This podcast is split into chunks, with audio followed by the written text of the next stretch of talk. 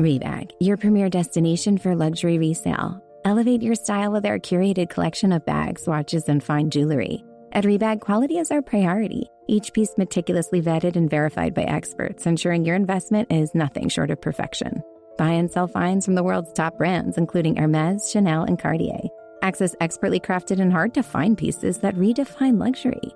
Your next investment awaits at Rebag. Get 10% off your first purchase with code REBAG10. That's 10% off the luxury you deserve. Don't miss out. Head to Rebag.com and enter code REBAG10 at checkout. That's R E B A G 1 0. Tired of ads crashing your comedy podcast party? Good news. Ad-free listening on Amazon Music is included with your Prime membership. Just head to amazon.com slash ad-free comedy to catch up on the latest episodes without the ads. Enjoy thousands of ACAST shows ad-free for Prime subscribers. Some shows may have ads. Finding your perfect home was hard, but thanks to Burrow, furnishing it has never been easier. Burrow's easy-to-assemble modular sofas and sectionals are made from premium, durable materials, including stain and scratch-resistant fabrics. So they're not just comfortable and stylish, they're built to last. Plus, every single Burrow order ships free right to your door. Right now, get 15% off your first order at burrow.com slash ACAST. That's 15% off at burrow.com slash ACAST.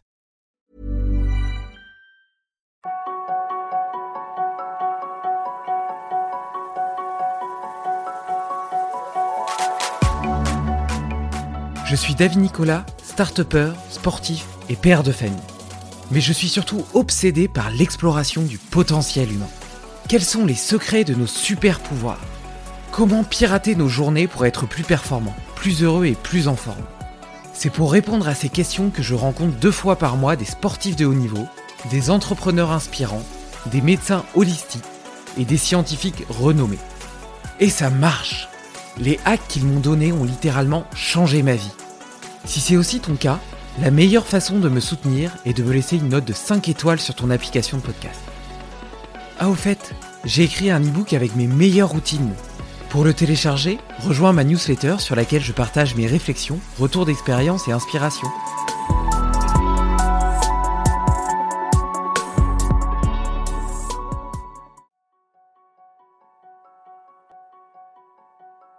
Youtubeur aux 300 000 abonnés, Dali n'a pas vraiment le profil des invités que je reçois généralement sur Limitless. Pourtant, du haut de ses 20 ans, sa maturité, son énergie et son authenticité m'ont touché. Cet explorateur de la vie est par exemple parti à Dubaï en autostop sans un centime, pour y vivre une semaine dans le luxe absolu. Une illustration de la théorie des haltères de Taleb, où il a pu expérimenter les deux extrêmes du confort. Un alter qui caractérise aussi notre conversation, que dix ans de vie séparent, mais relié par cette même passion pour le potentiel humain. Nous échangeons ainsi sur nos visions de la richesse et de la réussite, sur les difficultés de suivre des habitudes à contre-courant de la majorité, sur les réseaux sociaux qui vont de plus en plus vite, et sur notre cerveau qui au contraire a plus que jamais besoin de ralentir. Belle écoute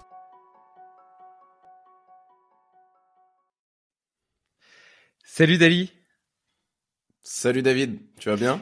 Ça va super. Euh, justement, j'aime bien commencer ces podcasts par un petit tour d'inclusion où tu euh, partages un petit peu l'énergie avec laquelle tu viens, euh, tu viens ce matin. Ok, ok. Hum, plutôt une, bonne énergie. Je t'avoue que j'ai mangé un petit déj d'une euh, quasi parfaite, donc ça fait plaisir, tu vois, pour bien commencer. Euh, sinon, euh, ouais, sinon tout se passe plutôt bien de mon côté. J'arrive, euh, j'arrive bien à travailler. J'ai une assez bonne énergie. Là, je vais partir en, en vacances, donc ça fait, euh, ça fait plaisir, tu vois, bouger un peu, changer d'environnement. Mais sinon, globalement, euh, tout se passe plutôt bien. Cool. Eh ben, Ouais. écoute, euh, pour ma part, je suis euh, dans une énergie à la fois euh, de je, je, je commence à me sentir mieux si tu veux parce que samedi j'ai couru euh, une Spartan Ultra donc euh, c'est une euh, Wow. course d'obstacles qui fait euh, 50 km, 3500 mètres de dénivelé et 60 obstacles. Euh, Dis-toi qu'il y a 8 mois, euh, je courais pas plus de 10 km et déjà 10 km, j'avais l'impression que c'était un exploit. Donc euh, donc euh, déjà j'ai beaucoup de fierté d'avoir réussi euh, à à atteindre cet objectif et en même temps euh, bah, les, les deux trois jours qui ont suivi, euh, donc dont, dont aujourd'hui fait encore partie, euh, ont été quelque peu douloureux. Tu vois, j'étais euh, comme une espèce de, de centenaire euh, qui tirait difficilement sa carcasse chaque mouvement et demandait, tu vois, un, petit peu comme probablement la première fois que tu te remets au sport et que tu te, tu vas dans une box de CrossFit et puis que tu n'arrives plus à marcher pendant une semaine. J'étais un petit peu dans cet état-là, donc ça m'a fait ça m'a fait sourire de retrouver mes, mes premiers amours de jeunesse avec avec le sport. Mmh. Et euh, mais donc euh, donc voilà, donc là je commence à, à récupérer. Ce matin, j'ai quand même pu aller me, me baigner dans le lac euh, et, euh, et ça m'a fait ça m'a fait du bien, tu vois, de, de sentir l'eau, de bouger un petit peu mes hanches, etc. Mais donc je, je, commence à retrouver une une forme de mobilité. ok, mais, génial. mais encore une petite une petite fatigue périphérique. Et euh... T'as mis huit mois du coup, excuse-moi. Ouais, T'as mis huit mois à t'entraîner pour pour la course? Ouais, exactement. En fait, euh, il y a il y a huit mois avec euh, un ami qui s'appelle JB qui est euh, médecin urgentiste et qui lui pour le coup a beaucoup plus d'expérience sur sur les Spartans. on a parlé de ça et puis je me suis dit oh, ça a l'air complètement fou. J'ai envie de le faire. Mm. Et, et donc sans trop réfléchir, on s'est inscrit, on a acheté la place tu vois, je suis, je, fais partie de ceux qui pensent que si t'attends d'être prêt pour faire quelque chose, tu fais jamais rien. Donc, euh, j'ai souvent tendance à, à, sauter dans le vide et puis à construire le plan en vol. Et euh, donc, euh, on a pris la place, on l'a payé, et puis après, on s'est entraîné, on s'est entraîné, et puis j'ai fait des petites, des petites étapes intermédiaires, tu vois, des petits trails comme ça, ou des petits Spartans de 10 km, mais j'avais jamais rien fait d'aussi, d'aussi gros, d'aussi important. et, et donc samedi matin, c'était c'était samedi matin, je me demandais si si j'y arriverais, tu vois. Et, euh, et en réalité, j'ai pas vraiment eu beaucoup de temps pour me poser la question parce que j'ai raté mon réveil. Je me suis réveillé à 6h40 et la course démarrait à 7h05. Donc, euh, tu sais, au début, j'avais prévu de me prendre un petit déjeuner, etc., pour euh, pour avoir un petit peu d'énergie avant de démarrer, de faire mes mobilisations articulaires pour pour être dans de bonnes conditions. Et en réalité, je me suis habillé en 2-2, j'ai tapé un sprint jusqu'au 16 de départ et puis euh, paf, j'étais parti. Le premier obstacle, j'étais encore à la tête un petit peu euh, euh avec la trace d'oreiller sur, sur sur la joue, tu vois. et, euh, et donc je suis arrivé de l'autre côté, c'était un twister, tu vois, tu dois te suspendre et un, petit peu comme une espèce d'échelle de singe, mais avec les trucs qui tournent et et, euh, et, donc tu te contractes quand même beaucoup euh, et, euh, et, donc je suis arrivé de l'autre côté j'avais la tête qui tournait je me fais oh là là ça va être compliqué et puis au final, euh, la course, euh, je, je l'ai terminée en 11h20, donc euh, j'ai eu j'ai eu le temps de me réveiller, tu vois. Après après après une heure une heure de course, je commençais à être à être un peu mieux réveillé, donc ça allait mieux. Puis j'avais quand même des compotes, des petites barres ou des choses comme ça, donc j'ai pris mon petit déjeuner au fur et à mesure que je courais. Donc, mais c'était franchement c'était c'était c'était une super belle expérience beaucoup de fierté, beaucoup, des moments aussi euh, difficiles où tu te retrouves seul avec toi-même et où tu peux te poser des questions un petit peu existentielles de pourquoi est-ce que tu fais ça, euh, pourquoi est-ce que tu as besoin de, de te mettre dans le mal pour prouver ta valeur mmh. euh, et avoir l'impression de valoir quelque chose et d'être aimé par les autres?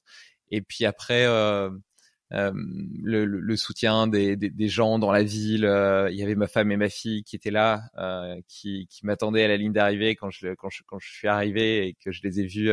J'ai pris dans mes bras et j'ai pleuré pleurer de fierté, pleurer de mmh. bonheur de les retrouver, pleurer parce que c'était terminé et que ça faisait du bien que ce soit terminé aussi, tu vois. Donc, euh, les souffrances c'était abrégé. Voilà, c'était un vrai voyage. C'était un vrai voyage. Mais euh, toi aussi, euh, j'ai vu euh, dans quelques-unes de tes, de tes vidéos que tu avais été explorer un petit peu ces, cette stratégie des haltères ou ces biais de contraste, l'ultime douleur, et puis à côté le, le, grand luxe, notamment là dans ton voyage à Dubaï. Ouais, carrément. Mmh. C'était, en fait, c'est une idée qui m'est venue. moi, je suis carrément pareil que toi sur ce point, comme quoi J'attends vraiment pas d'être prêt pour lancer quelque chose, tu vois. Et d'ailleurs, c'est euh, c'est un truc qui, qui m'arrive en ce moment dans une autre thématique, tu vois. Je suis en train de de créer une première euh, un premier programme en ligne, tu vois. Et euh, de base, j'étais pas trop partisan pour ça et tout, mais j'ai voilà, j'ai pas mal changé d'avis, donc j'ai commencé à le faire. Et euh, je me suis rendu compte à quel point c'était difficile, tu vois, et à quel point si je m'écoutais à certains moments, je prendrais dix mois pour le faire, tu vois, pour le lancer, pour perfectionner tout. Sauf que je, vraiment, j'apprends sur le tas, je fais, je fais, et j'accepte que que ça sera un peu moyen au début, c'est pas grave, tu vois, sur certains points en tout cas. Et euh, là pour Dubaï, c'était c'était la même chose quoi, un voyage aussi fou sans argent. J'avais assez peu d'expérience, tu vois, dans le dans le domaine parce que c'est ça le, le truc et le challenge que je me suis lancé, qui était de d'aller à Dubaï sans argent. Et euh, je l'ai fait avec un pote, donc j'en ai fait euh, une grande vidéo YouTube. Et c'était une expérience de, de malade. Vraiment, euh, c'était c'était complètement fou. Des, j'ai déjà plein de plein de souvenirs et, je crois que sur le coup, on s'est pas vraiment rendu compte de, de ce qu'on était en train d'accomplir, mais mais c'était quand même assez extraordinaire. Et et ouais, un, contraste important parce que bah, une fois que tu arrives à Dubaï, tu, tu découvres tout l'inverse de ce que t'as de ce que t'as fait durant la la semaine passée. Donc, euh, donc ouais, ouais, moi je crois que j'aime bien hein, ces, euh, ces contrastes importants. Euh, ça me, ça m'épanouit beaucoup. Ouais, et puis tu vois, je trouve que ça redéfinit complètement la notion de, de luxe. Euh, tu vois, j'ai, par le passé, j'ai, j'ai des expériences aussi en montagne, par exemple, en alpinisme. Et quand tu passes la journée euh, à marcher, que t'es crevé, etc., t'arrives dans le refuge de haute montagne et ils te servent une simple soupe et t'as l'impression que c'est un repas trois étoiles, tu vois. Et je trouve que ça remet un mmh. petit peu en, en perspective les choses. Et euh, ton expérience, elle me fait un petit peu penser à Sénèque, tu vois, qui était euh, qui était riche et qui pour autant euh, partait parfois comme comme un mendiant euh, sans argent, juste avec son sac à dos pour se confronter au monde, à la réalité, à la, à la variabilité euh, de l'environnement. Et puis, euh, tu vois, c'est un petit peu aussi toute la base du courant de pensée stoïcien. Et donc, mmh. et, donc toi, tu as été du coup jusque Dubaï sans argent, donc en débrouillant, en galérant, en mangeant n'importe quoi, etc. Et après, par contre, tu as vécu le luxe absolu à Dubaï? Ouais, quasi, quasiment. En fait, euh, j'avais la chance d'avoir euh, échangé quelques hum, quelques messages avec des gens qui étaient euh, déjà sur place, tu vois, et qui eux vivent un peu cette cette grande vie, tu vois, cette cette fameuse vie qu'on a qu'on a l'habitude de voir sur sur internet concernant Dubaï. Et donc, bah, quand je suis arrivé, il m'a il m'a accueilli chez lui dans son. Tu sais, c'est ils font beaucoup ça là-bas, c'est des grandes tours dans lesquelles t'as des, des penthouses, je crois qu'ils appellent ça comme ça non, ça c'est. Enfin bref, c'est des grandes tours, tu vois, où il y a, je sais pas, 40 étages. T'as une piscine au 16e, une salle de sport au 17e, tout le monde la partage et tout. Et c'est euh, en général des, des, beaux endroits avec des restos, machin. Donc euh, ouais, j'ai pu euh, j'ai pu vivre un peu le luxe. On est allé dans quelques restos qui étaient très sympas, tu vois. Même si en, en vrai, moi c'est pas spécialement ce que je voulais faire, mais j'ai un peu suivi les gens avec qui j'étais.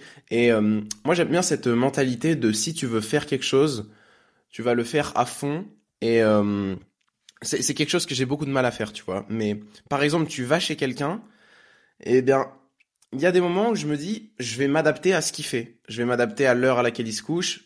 Je vais m'adapter à ce qu'il mange parce que ça fait partie du challenge, tu vois. Alors ça dépend des situations. Si tu vas chez un ami, et que euh, bah euh, il se couche à 5 heures du mat, toi t'as l'habitude de te coucher à 21 heures, ça va peut-être être incompatible et euh, c'est différent, tu vois. Mais quand t'es à l'étranger, quand t'es chez les gens qui te reçoivent et tout, moi je pense que c'est important de d'être capable de s'adapter et d'être capable aussi de de rentrer un peu dans le quotidien des gens, dans leur manière de fonctionner, sans émettre spécialement de jugement ou sans forcément tout de suite le rejeter, tu vois. Euh, c'est un truc que j'ai beaucoup de mal à faire. Hein. Moi, j'aime bien. il est 21h, les gars, je suis crevé là, j'en peux plus. Laissez-moi aller dormir, tu vois. Euh, ah, vous ce soir vous avez prévu de boire de l'alcool? Je sais pas, je suis pas trop chaud. Euh, donc difficile, mais je pense que ça fait partie de l'aventure et c'est ce qui la rend, c'est ce qui la rend sympa aussi, riche de découvertes. Mais euh, donc euh, j'ai un peu décidé d'adopter. Euh, c'était facile à Dubaï, on va pas se mentir, de rentrer dans ce dans ce milieu, tu vois, qui était assez confortable. Et, et ouais, c'est cool. J'ai fait plein de plein de rencontres. J'ai même pu aller sur un yacht pour un podcast et tout, rencontrer des grands des grands infopreneurs un peu du game, tu sais, le Oussama Amar et, Yomi Denzel, tu vois. Enfin, qui sont pas que infopreneurs, ils sont, entrepreneurs, mais, mais ouais, c'était sympa. Ouais, j'ai un petit peu le même problème que toi, tu vois. J'ai tout un tas de, de routines, en tout cas d'habitudes de vie, euh, qui me permettent de me sentir pleinement moi-même et d'exploiter pleinement mon potentiel. Et, euh, mm. et, du coup, pendant tout un temps, j'avais du mal à avoir suffisamment de lâcher prise pour pouvoir m'adapter à d'autres types de contextes et puis euh, laisser de côté euh, tout mon monde de cohérence pour euh, faire des choses qui potentiellement étaient complètement à l'inverse, tu vois. Et euh, mais j'ai l'impression que tu es obligé d'aller parfois dans les extrêmes, euh, d'être hyper rigoureux dans, dans, dans, dans, le suivi de, de, de, ce qui est important pour toi et, de tes routines, pour ensuite mmh pouvoir les dépasser et apporter du lâcher prise sans que ça remette en cause toutes tes constructions mentales. Et euh, j'ai vraiment l'impression qu'à chaque fois, tu vois, ça se fait un petit peu. Et d'ailleurs, quand tu, tu, quand, quand tu, euh, je sais pas, quand tu, quand tu suis un gourou, en tout cas quand, quand, quand tu t'intéresses à une méthode ou quelqu'un euh, qui, qui t'inspire beaucoup, j'ai l'impression que tu as un petit peu le même type de processus. C'est-à-dire qu'au début, tu vas un petit peu tout prendre, tu vas adhérer vachement à ce qu'il dit, tu vas dire ouais c'est super, etc. Machin, il a tout à fait raison, c'est exactement la façon dont je vois la vie, dont je veux, dont je veux avancer. Et puis euh, une fois que tu t'es vraiment approprié euh, la chose, bah tu vas remettre de la nuance. Il y a des choses tu te dis ouais bah non au final ça euh, je vais plutôt euh, faire autre chose ou prendre telle autre inspiration etc. Tu vois.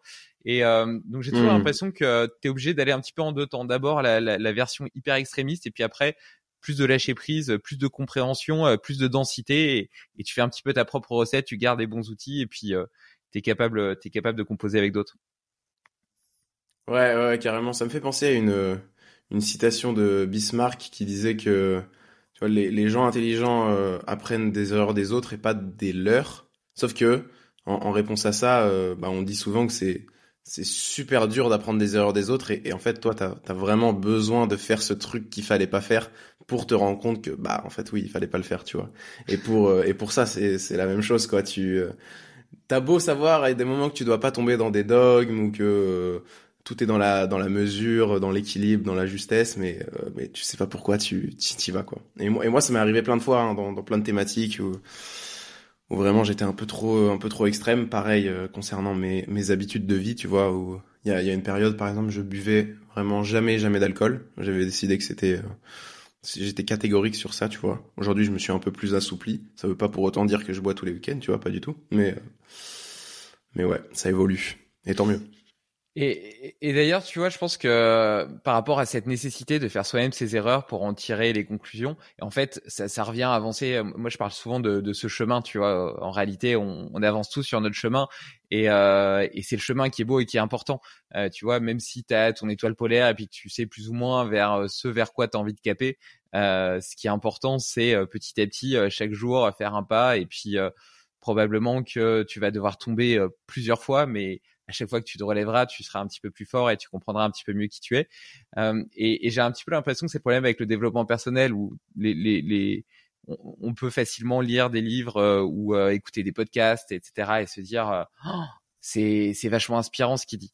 Mais en même temps, au-delà de la compréhension théorique, si tu n'appliques rien dans, dans, ton quotidien, si tu expérimentes rien, s'il y a rien qui s'engramme dans tes chairs ou dans ta tête, eh ben finalement peut-être que tu es toujours exactement au même point. ouais, j'ai l'impression qu'il y a un vrai fléau de, de toutes ces vidéos, tu vois, un petit peu euh, motivation, et, on peut l'inclure même au, livre, tu vois, c'est... Euh, bah t'as as ton petit shoot de dopamine quoi. T'es content comme quand euh, comme quand t'écoutes de la musique ou tu te tu visualises dans un monde un peu idéal où t'as fait le truc. Et, rien que ça ça suffit d'avoir une satisfaction. Et peut-être que bah pour certains, en fait, euh, tu sais, c'est comme on dit souvent que il faut pas annoncer ses objectifs en amont parce que le simple fait de faire ça, euh, les gens vont te féliciter pour oser mmh. faire ça et donc tu vas déjà avoir une sorte de gratification. J'ai un peu l'impression que c'est la même chose, tu vois, quand tu euh, quand tu lis et que tu écoutes ce style de vidéo, c'est que t'es déjà en fait un petit peu gratifié dans ta tête et c'est et c'est assez marrant. Et puis il y a aussi un, un phénomène d'habituation qui est intéressant. Si tu regardes tous les jours sais, il, en parlait Andrew Huberman dans un podcast par rapport à, la musique et, euh, et le, le, sport, tu vois. Je sais pas toi, mais moi perso, quand je quand j'ai pas de musique euh, au sport, c'est c'est difficile, tu vois. J'ai un peu le ah j'ai oublié mes écouteurs, non, ça va être une mauvaise séance. Et euh, et ça, ça devient un petit peu problématique parce que de base, tu fais ton entraînement, voilà, t'as ton t'as ton niveau qui est qui est normal. Tu fais ton entraînement avec une musique motivante, hop, tu peux gonfler tes perfs de 5-10%, on va dire, tu vois. Et ensuite, tu vas prendre l'habitude de t'entraîner avec cette musique. Donc ton niveau normal, hop, il revient avec la musique. Tu oublies ta musique, tu n'es pas au niveau normal, tu es au niveau encore plus faible, tu vois. Et, euh, et donc au final, euh, bah, la musique ne fait plus rien, tu vois. Et c'est pareil pour la pour la motivation, j'ai l'impression.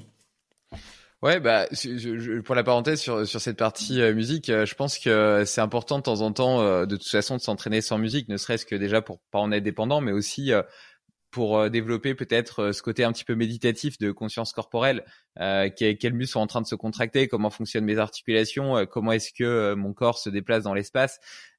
tu vois, c'est des choses, tous ces flux de perception auxquels on est on, a tendance à se couper pour avoir une vision euh, très mécaniste euh, du sport, tu vois, en mode euh, on compte les répétitions, on est tu vois, tu es là, tu es, en train de faire ta série, il faut absolument l'avoir terminée et c'est ça qui compte. et ton ressenti, ta sensation sur le moment, ce que tu vis, tout ce qui se passe en réalité dans ton corps d'un point de vue biochimique, etc., passe complètement à côté. Et, euh, et je mmh. pense que cette conscience-là t'apporte aussi potentiellement un niveau de développement. Tu vois, je vois, euh, tu, tu, tu connais Slim aussi, euh, que tu as vu au Festival du potentiel humain avec euh, euh de, de, de, Pierre. Ben, lui, il a vraiment développé ça, quoi. Et il a une, mmh. une compréhension, une connaissance de son corps, une façon de le faire fonctionner dans l'espace. Enfin, il va jamais aller compter une répétition. Et d'ailleurs, d'une certaine façon, tu peux faire le, le, parallèle avec les bébés. Je vois ma fille, elle a, elle a deux ans et demi. au tout début, tu vois, euh, elle était couchée sur le sur le ventre et puis euh, elle a pas encore elle a pas encore une bonne connexion neuromusculaire donc elle a du mal à tenir sa tête euh, sa tête droite. Donc elle est couchée sur le sur le dent sur le ventre et puis elle doit faire vraiment un effort pour lever la tête et puis à force d'essayer de, lever la tête pour voir ce qui se passe un peu devant elle, bah, petit à petit, elle va créer cette connexion neuromusculaire. Et puis au bout d'un moment, elle sera capable de maintenir sa tête. Puis là, c'est le début de, de, plein de choses parce que une fois qu'elle sait se, se maintenir, eh ben, elle peut regarder beaucoup plus de choses autour d'elle. Puis après, elle va essayer de ramper pour atteindre, attraper des objets, etc. Et en réalité, dans ce processus-là, pas une seule fois, elle s'est dit euh, euh, je, vais, je, vais, faire euh, plein de répétitions de levée de nuque pour euh, réussir à développer mes connexions neuromusculaires et puis euh, et puis pouvoir apprendre à me déplacer, tu vois. Mais mmh. c'est sa volonté d'interagir avec son environnement qui quelque part a créé le stimuli qui petit à petit a développé malgré tout ses adaptations. Et, et je mmh. trouve que nous euh, dans, dans, le sport, on a tendance à avoir une vision hyper réductionniste où on a tel objectif, du coup on le segmente de façon hyper scientifique. Et si t'as pas fait, donc par exemple en muscu, tes 12 reps et que t'en as fait 11 ou 13, bah c'est pas bon, tu vois. Et, et mmh. d'un point de vue philosophique, ça paraît complètement absurde, tu vois. Et des gens comme Slim, euh, tu vois, si tu lui demandes comment il s'entraîne, euh, il a pas, euh, il a un corps de fou, mais il n'a hmm. pas un programme hyper précis, hyper segmenté, hyper scalpé comme comme on pourrait l'imaginer chez un bodybuilder par exemple. Mais au contraire, il a cette espèce de de relation organique avec son corps et avec son entraînement, où d'une certaine façon presque il pressent ce qu'il doit faire, tu vois. C'est incroyable. Tu t'entraînes comme ça toi un peu ou pas?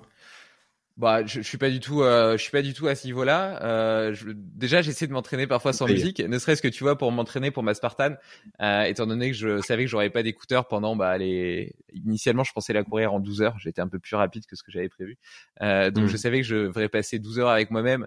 Donc je me suis dit que ça serait peut-être pas con de de, de, de m'y entraîner de temps en temps, mais euh, mais ouais, j'essaie d'apporter, tu vois, c'est un peu pareil que ce qu'on disait tout à l'heure par rapport au fait d'être euh, extrémiste. Et puis une fois que tu as compris les concepts, euh, d'être capable d'avoir un peu plus de lâcher prise, ben, j'ai eu euh, un entraînement qui était hyper codifié, très scientifique pendant peut-être 4 ans, 3-4 ans. Et puis maintenant, j'ai la sensation d'être, de mieux comprendre les outils, d'avoir une boîte à outils et de, de pouvoir jouer de façon un peu plus intuitive, entre guillemets, euh, avec euh, ceci en fonction de mon objectif, de la phase dans laquelle je suis et puis aussi de mes ressentis. Hmm. et toi? euh, Pas du tout. Moi, je t'avoue que je suis encore euh, très dans cette dans cette vision un peu mécanique, comme tu le disais. Alors, je je me prends un peu moins la tête, tu vois. maintenant, j'arrive à la salle de muscu et je suis en mode, ok, qu'est-ce que j'ai envie de faire? Tu vois. Donc euh, j'ai j'ai quand même une euh, une line un peu je sais que voilà aujourd'hui je vais plutôt travailler le haut du corps ou le bas du corps tu vois ça dépend. Puis après je me dis ok tiens je vais commencer par ça ça ça ça. Mais euh, il y a quand même une un laisser aller important où bah, par exemple s'il y a une série où je sens que faire une rep de plus c'est pas pertinent ou faire une série de plus c'est pas pertinent je le fais pas tu vois. Donc en fait je crois que j'ai toujours eu cette cette cette écoute un peu j'ai que j'ai jamais vraiment perdu tu vois il y en a qui pourraient peut-être te dire à tort parce que des fois, je trouve que trop s'écouter, c'est ne pas pousser la machine assez loin. Ça dépend, tu vois. Mais euh, mais moi, je sais que si je m'écoute trop, il y a des moments où je où j'irai pas assez loin, tu vois. Et il faut un peu mettre le cerveau en, en pause et, y aller, tu vois. Euh, mais sinon, j'arrive quand même à avoir ce truc et, euh, et c'est vrai que ça me ça me donne envie de de m'entraîner davantage comme ça. En fait, c'est plus même c'est plus fun, tu vois. Ouais. Après, après peut-être que je me suis avancé. je j'utilise, disons que j'ai plus de lâcher prise ou en tout cas d'intuitivité avec les outils, mais je garde, je garde l'utilisation des outils, c'est-à-dire que j'ai quand même des principes d'entraînement qui sont très organisés. Donc je suis, quand mmh. même, je, suis pas là en train de me dire bah tiens aujourd'hui je, enfin je fais pas des séances à l'instant, tu vois.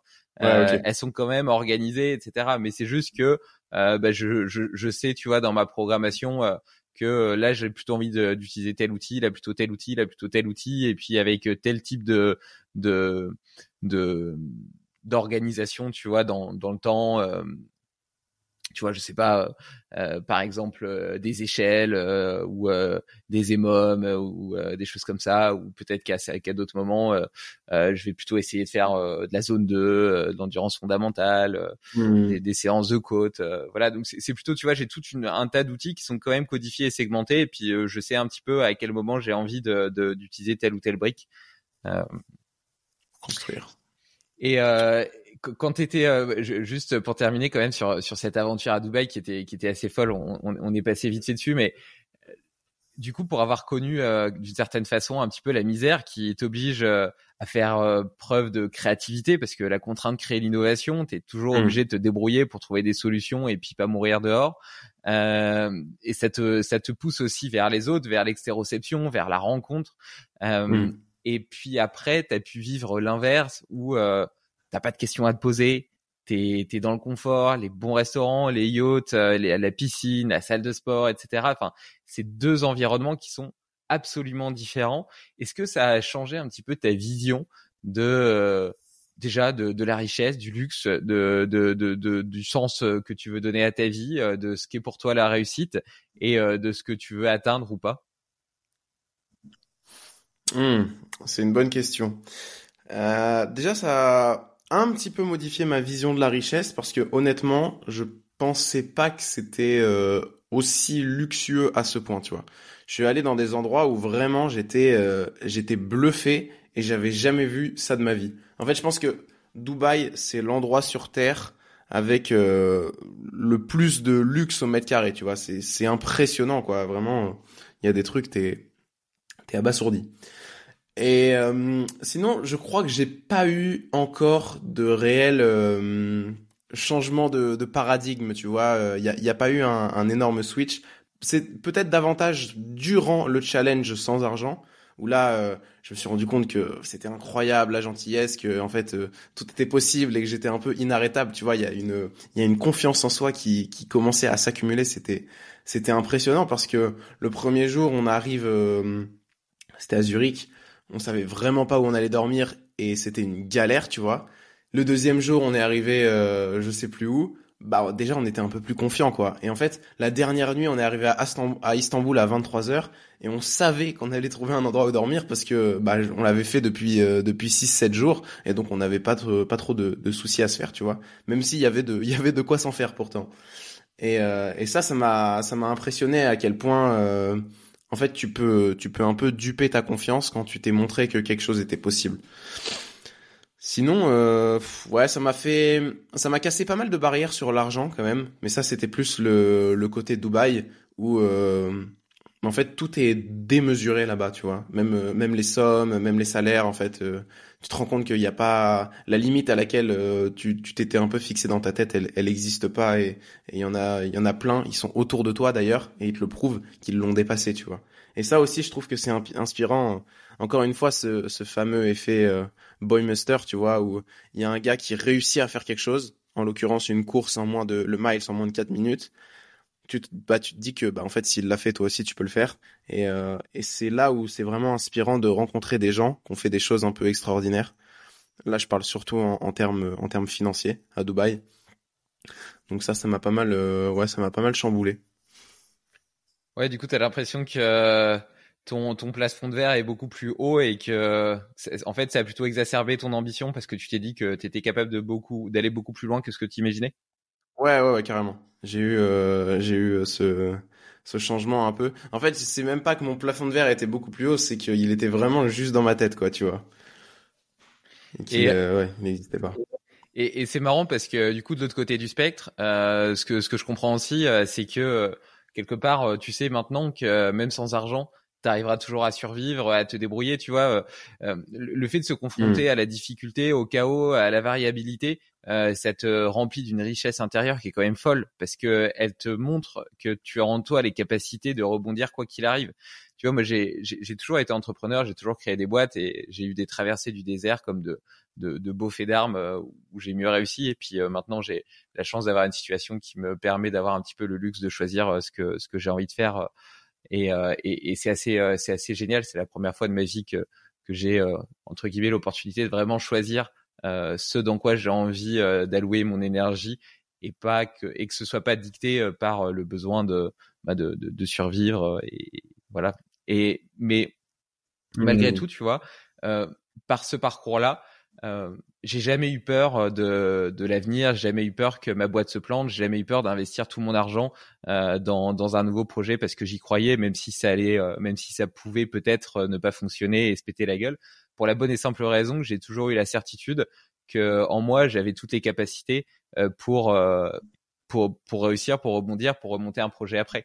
Et ça, cette euh, cette certitude, elle s'est elle s'est forgée au cours du temps justement par la confrontation avec la variabilité où à plusieurs reprises j'ai été confronté à des moments où j'ai tout perdu et j'ai mangé des pâtes pendant des semaines jusqu'à remonter quelque chose et à chaque fois j'ai réussi tu vois et et, tu vois mmh. Parfois j'ai euh, c'est un peu le principe d'antifragile euh, de Taleb et de ce que partage Pierre avec le CNH notamment mais euh, j'ai quand même la sensation que on, peut se demander tu vois pourquoi est-ce que tu vas aller te, te, te, faire chier à passer une semaine à te galérer pour aller à Dubaï sans argent alors que t'en as ou pourquoi est-ce que tu vas aller te, te, mettre dans le mal pour faire une Spartan Ultra et puis finir en morceaux avec mmh. le corps meurtri? Mais d'un autre côté, j'ai l'impression que c'est ces expériences-là, plus que celles justement de confrontation euh, au luxe et à la richesse, qui certes peuvent t'inspirer et faire euh, péter des croyances limitantes, euh, qui te donnent une vraie force intérieure. Mmh. Ouais, ouais, ouais, je suis assez, je suis assez d'accord. J'ai, je, ouais, je sais pas, mais je, c'est fou en fait parce que j'aime bien me remémorer un petit peu les, les choses dont je suis le, le plus fier, tu vois, malgré ma, ma jeune expérience de vie de, de 20 ans, tu vois. Et, euh, en fait, c'est tout le temps ça, quoi. C'est tout le temps un, un moment où tu t'es mis un petit peu en souffrance, où, surtout tu as osé faire quelque chose, et, euh, et derrière, euh, t'en es, euh, t'en es fier, quoi, tu vois. Donc là, euh, c'était pas facile d'oser, euh, d'oser se lancer ce challenge, tu vois, que ça soit pour toi, pour la Sparkle, pour moi, pour aller à, à Dubaï. Et au final, c'est euh, c'est un truc qu'on qu'on regrette pas et dont on est extrêmement fier, quoi. Et alors, ce serait quoi les trois choses dont tu es le plus fier? Hmm, Je pense que la première, c'est d'avoir euh, posté ma première vidéo sur YouTube. Parce que, mine de rien, euh, j'avais 18 ans à l'époque, j'étais euh, j'étais encore au lycée. Et c'était c'était extrêmement dur, quoi. Vraiment, j'ai un souvenir de moi qui poste la vidéo et qui a un milliard de questions et qui hésite à, vite la supprimer, tu vois. Et je, me souviens, j'étais comme ça, j'étais vraiment pas bien parce que je savais que mes potes allaient la voir et qu'ils allaient me juger et que mon changement d'identité allait être instantané, tu vois. Dans ma tête, euh, je m'étais, je m'étais fait à l'idée que 50% de mes potes allaient plus me parler et tout. à ce point, tu vois, parce que, ouais, je sais pas, je m'étais, je m'étais un peu retourné le cerveau. Donc, euh, ouais, très fier d'avoir réussi à passer ce, passer ce truc malgré, euh, malgré le manque de maîtrise totale pour créer des vidéos, j'ai dû apprendre sur le tas. Et tu vois, c'est pareil, ça, je, pour me forcer à faire la vidéo, la première, j'avais commandé, j'avais investi un peu d'argent. Donc, euh, dans un micro et dans une lumière. Et euh, en fait, rien que ça, je l'avais fait sans savoir utiliser le micro, sans savoir utiliser la lumière, tu vois. Et j'étais, euh, voilà, j'avais un peu jeté mes bateaux, je m'étais pas, vraiment laissé le choix. Et je pense que ça, ça m'a vraiment aidé. Si j'avais pas fait ce, ce premier pas, ce premier achat, je serais peut-être pas en train de, de te parler actuellement. Je serais pas mort, hein, mais euh, j'aurais pas fait la vidéo et on se serait pas rencontrés.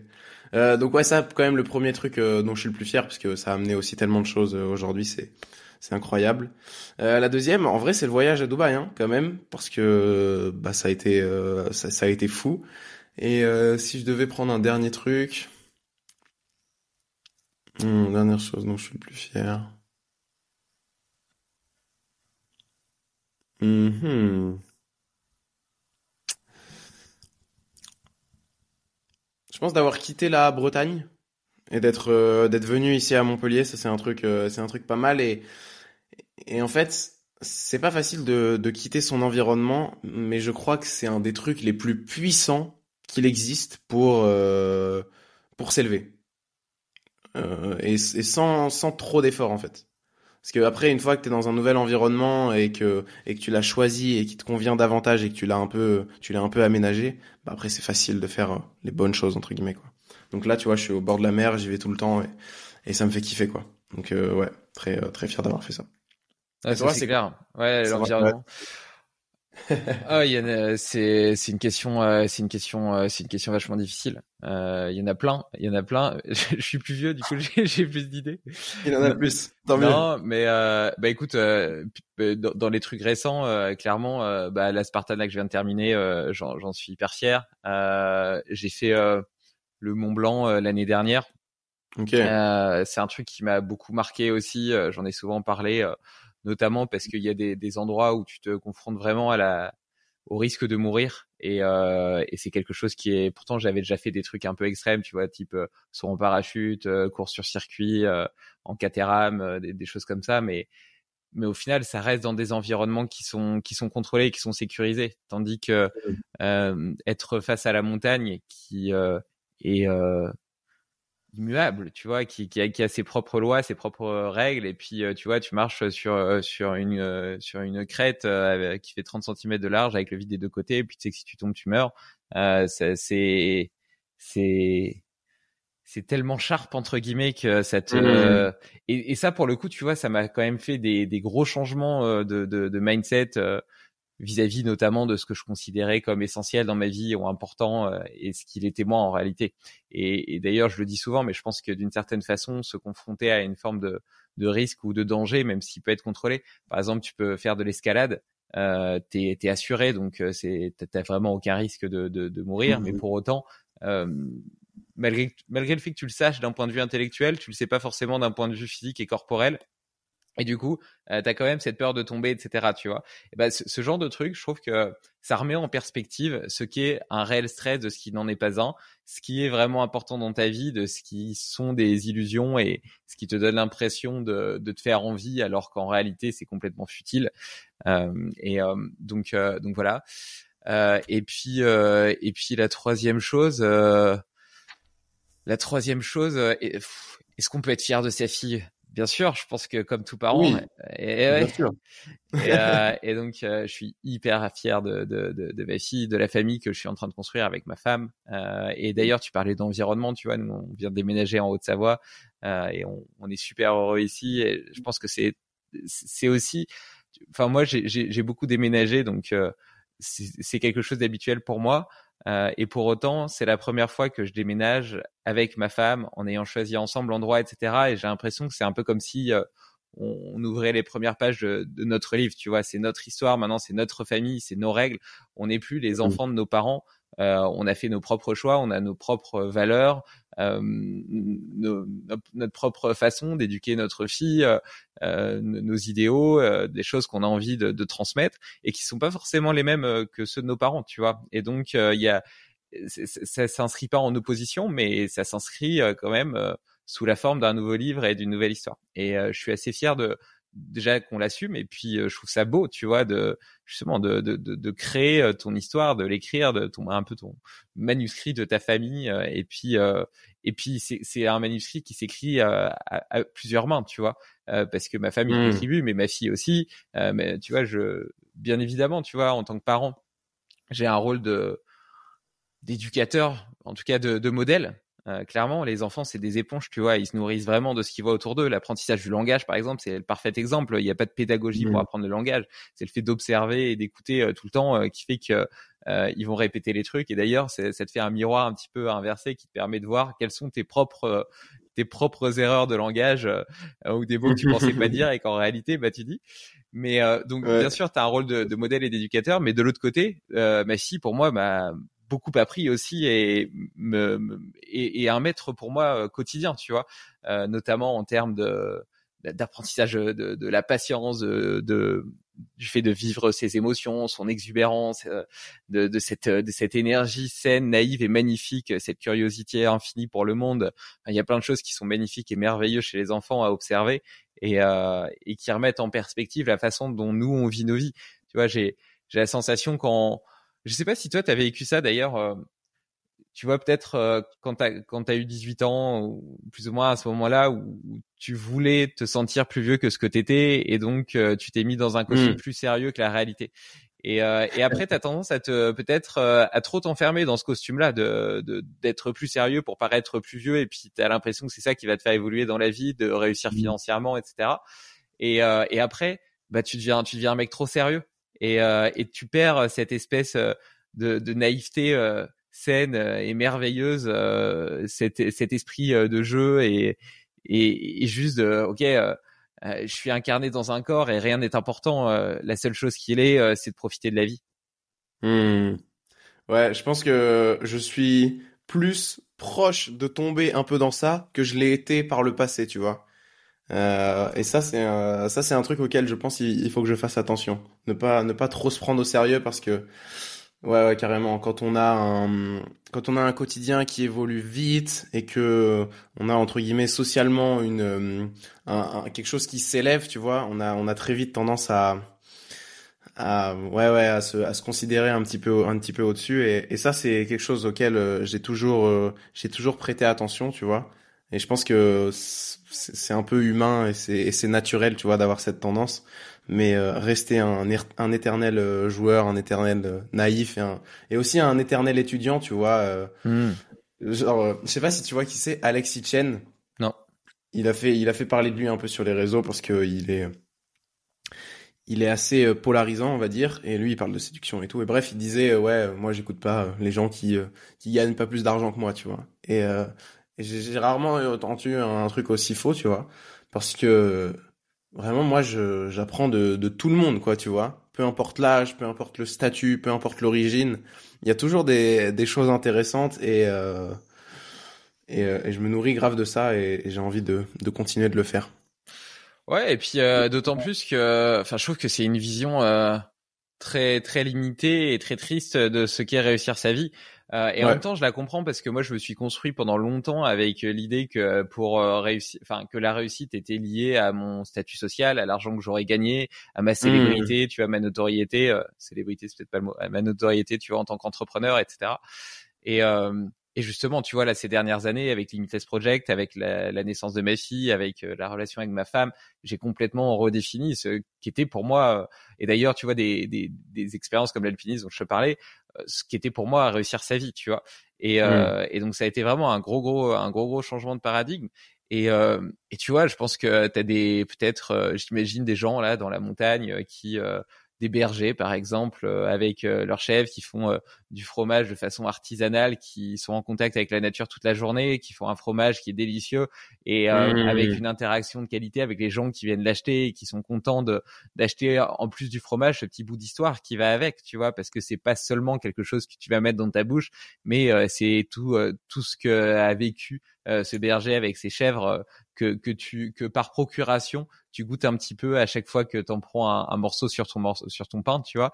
Et, je pense que c'est des vies extrêmement simples qui sont probablement euh, euh, pas très pas très pas très valorisées euh, d'un point de vue sociétal ou financier et qui pour autant épanouissent à mon avis très profondément les, les gens qui les vivent. Mmh. Comment comment t'as fait pour te sortir un petit peu de de ce cercle, de cette roue du karma, tu vois, de cette insatisfaction permanente parce que moi, j'avoue que je me, je me reconnais vachement dans ça, tu vois, et, et je pense que c'est normal aussi, ça fait partie de, partie de l'âge et que, j'ai besoin de l'expérimenter et de m'en rendre compte, tu vois. Mais je suis quand même très drivé par, euh, par l'argent, par le statut, euh, si je suis, euh, si je suis très honnête, tu vois, c'est, c'est des trucs qui me, qui m'attirent et qui me poussent, quoi.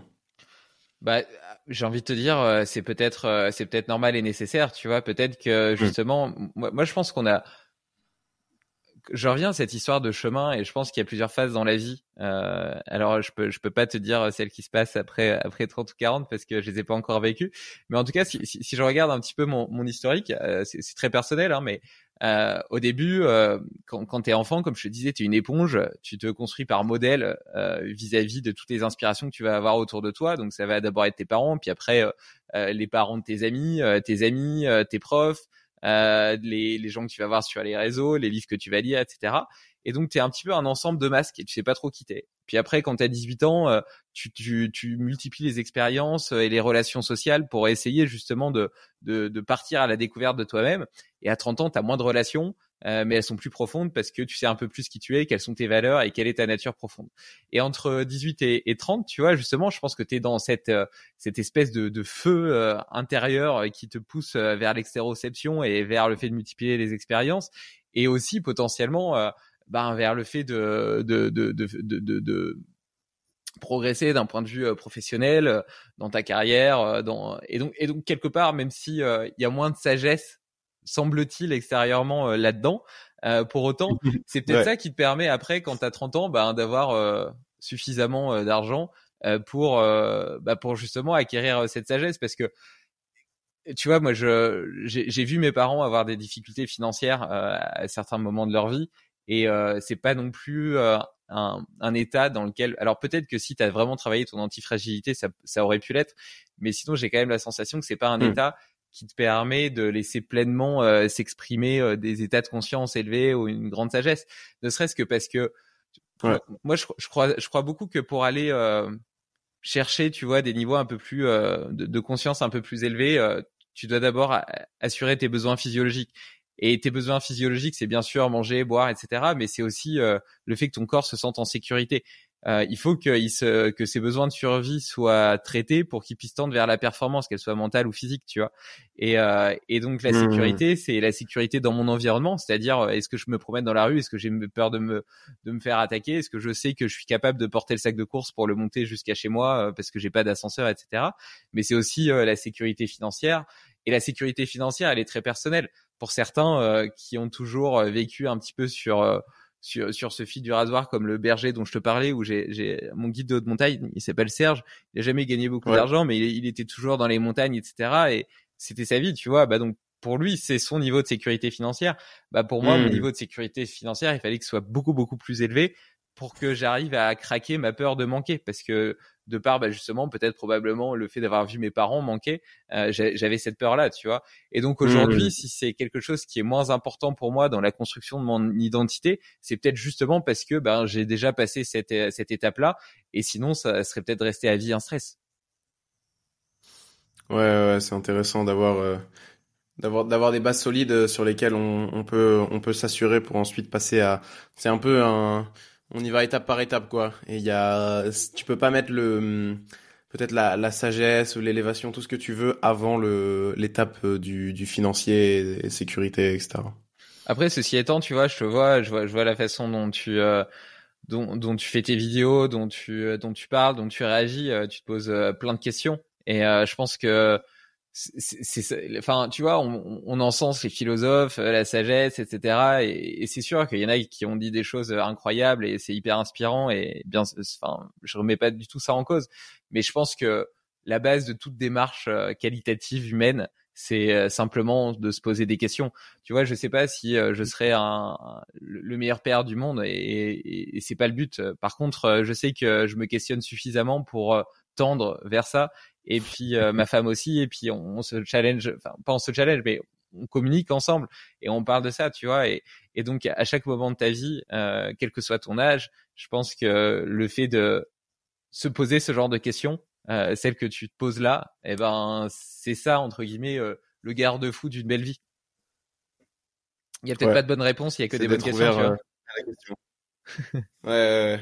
D'ailleurs, en parlant de, de, questions, moi, ça m'intéresse pas mal de savoir euh, comment est-ce qu'on on éduque une, un enfant aujourd'hui, euh, sans rentrer trop dans les détails, tu vois, mais parce que quand tu quand tu t'intéresses un petit peu à, à, la santé, tu vois, à l'hygiène de vie, euh, même à, à plein d'autres trucs en fait, il y a plein de croyances et de choses que tu te rends compte qui sont communément admis, mais qui sont faux. Ouais. Tu vois?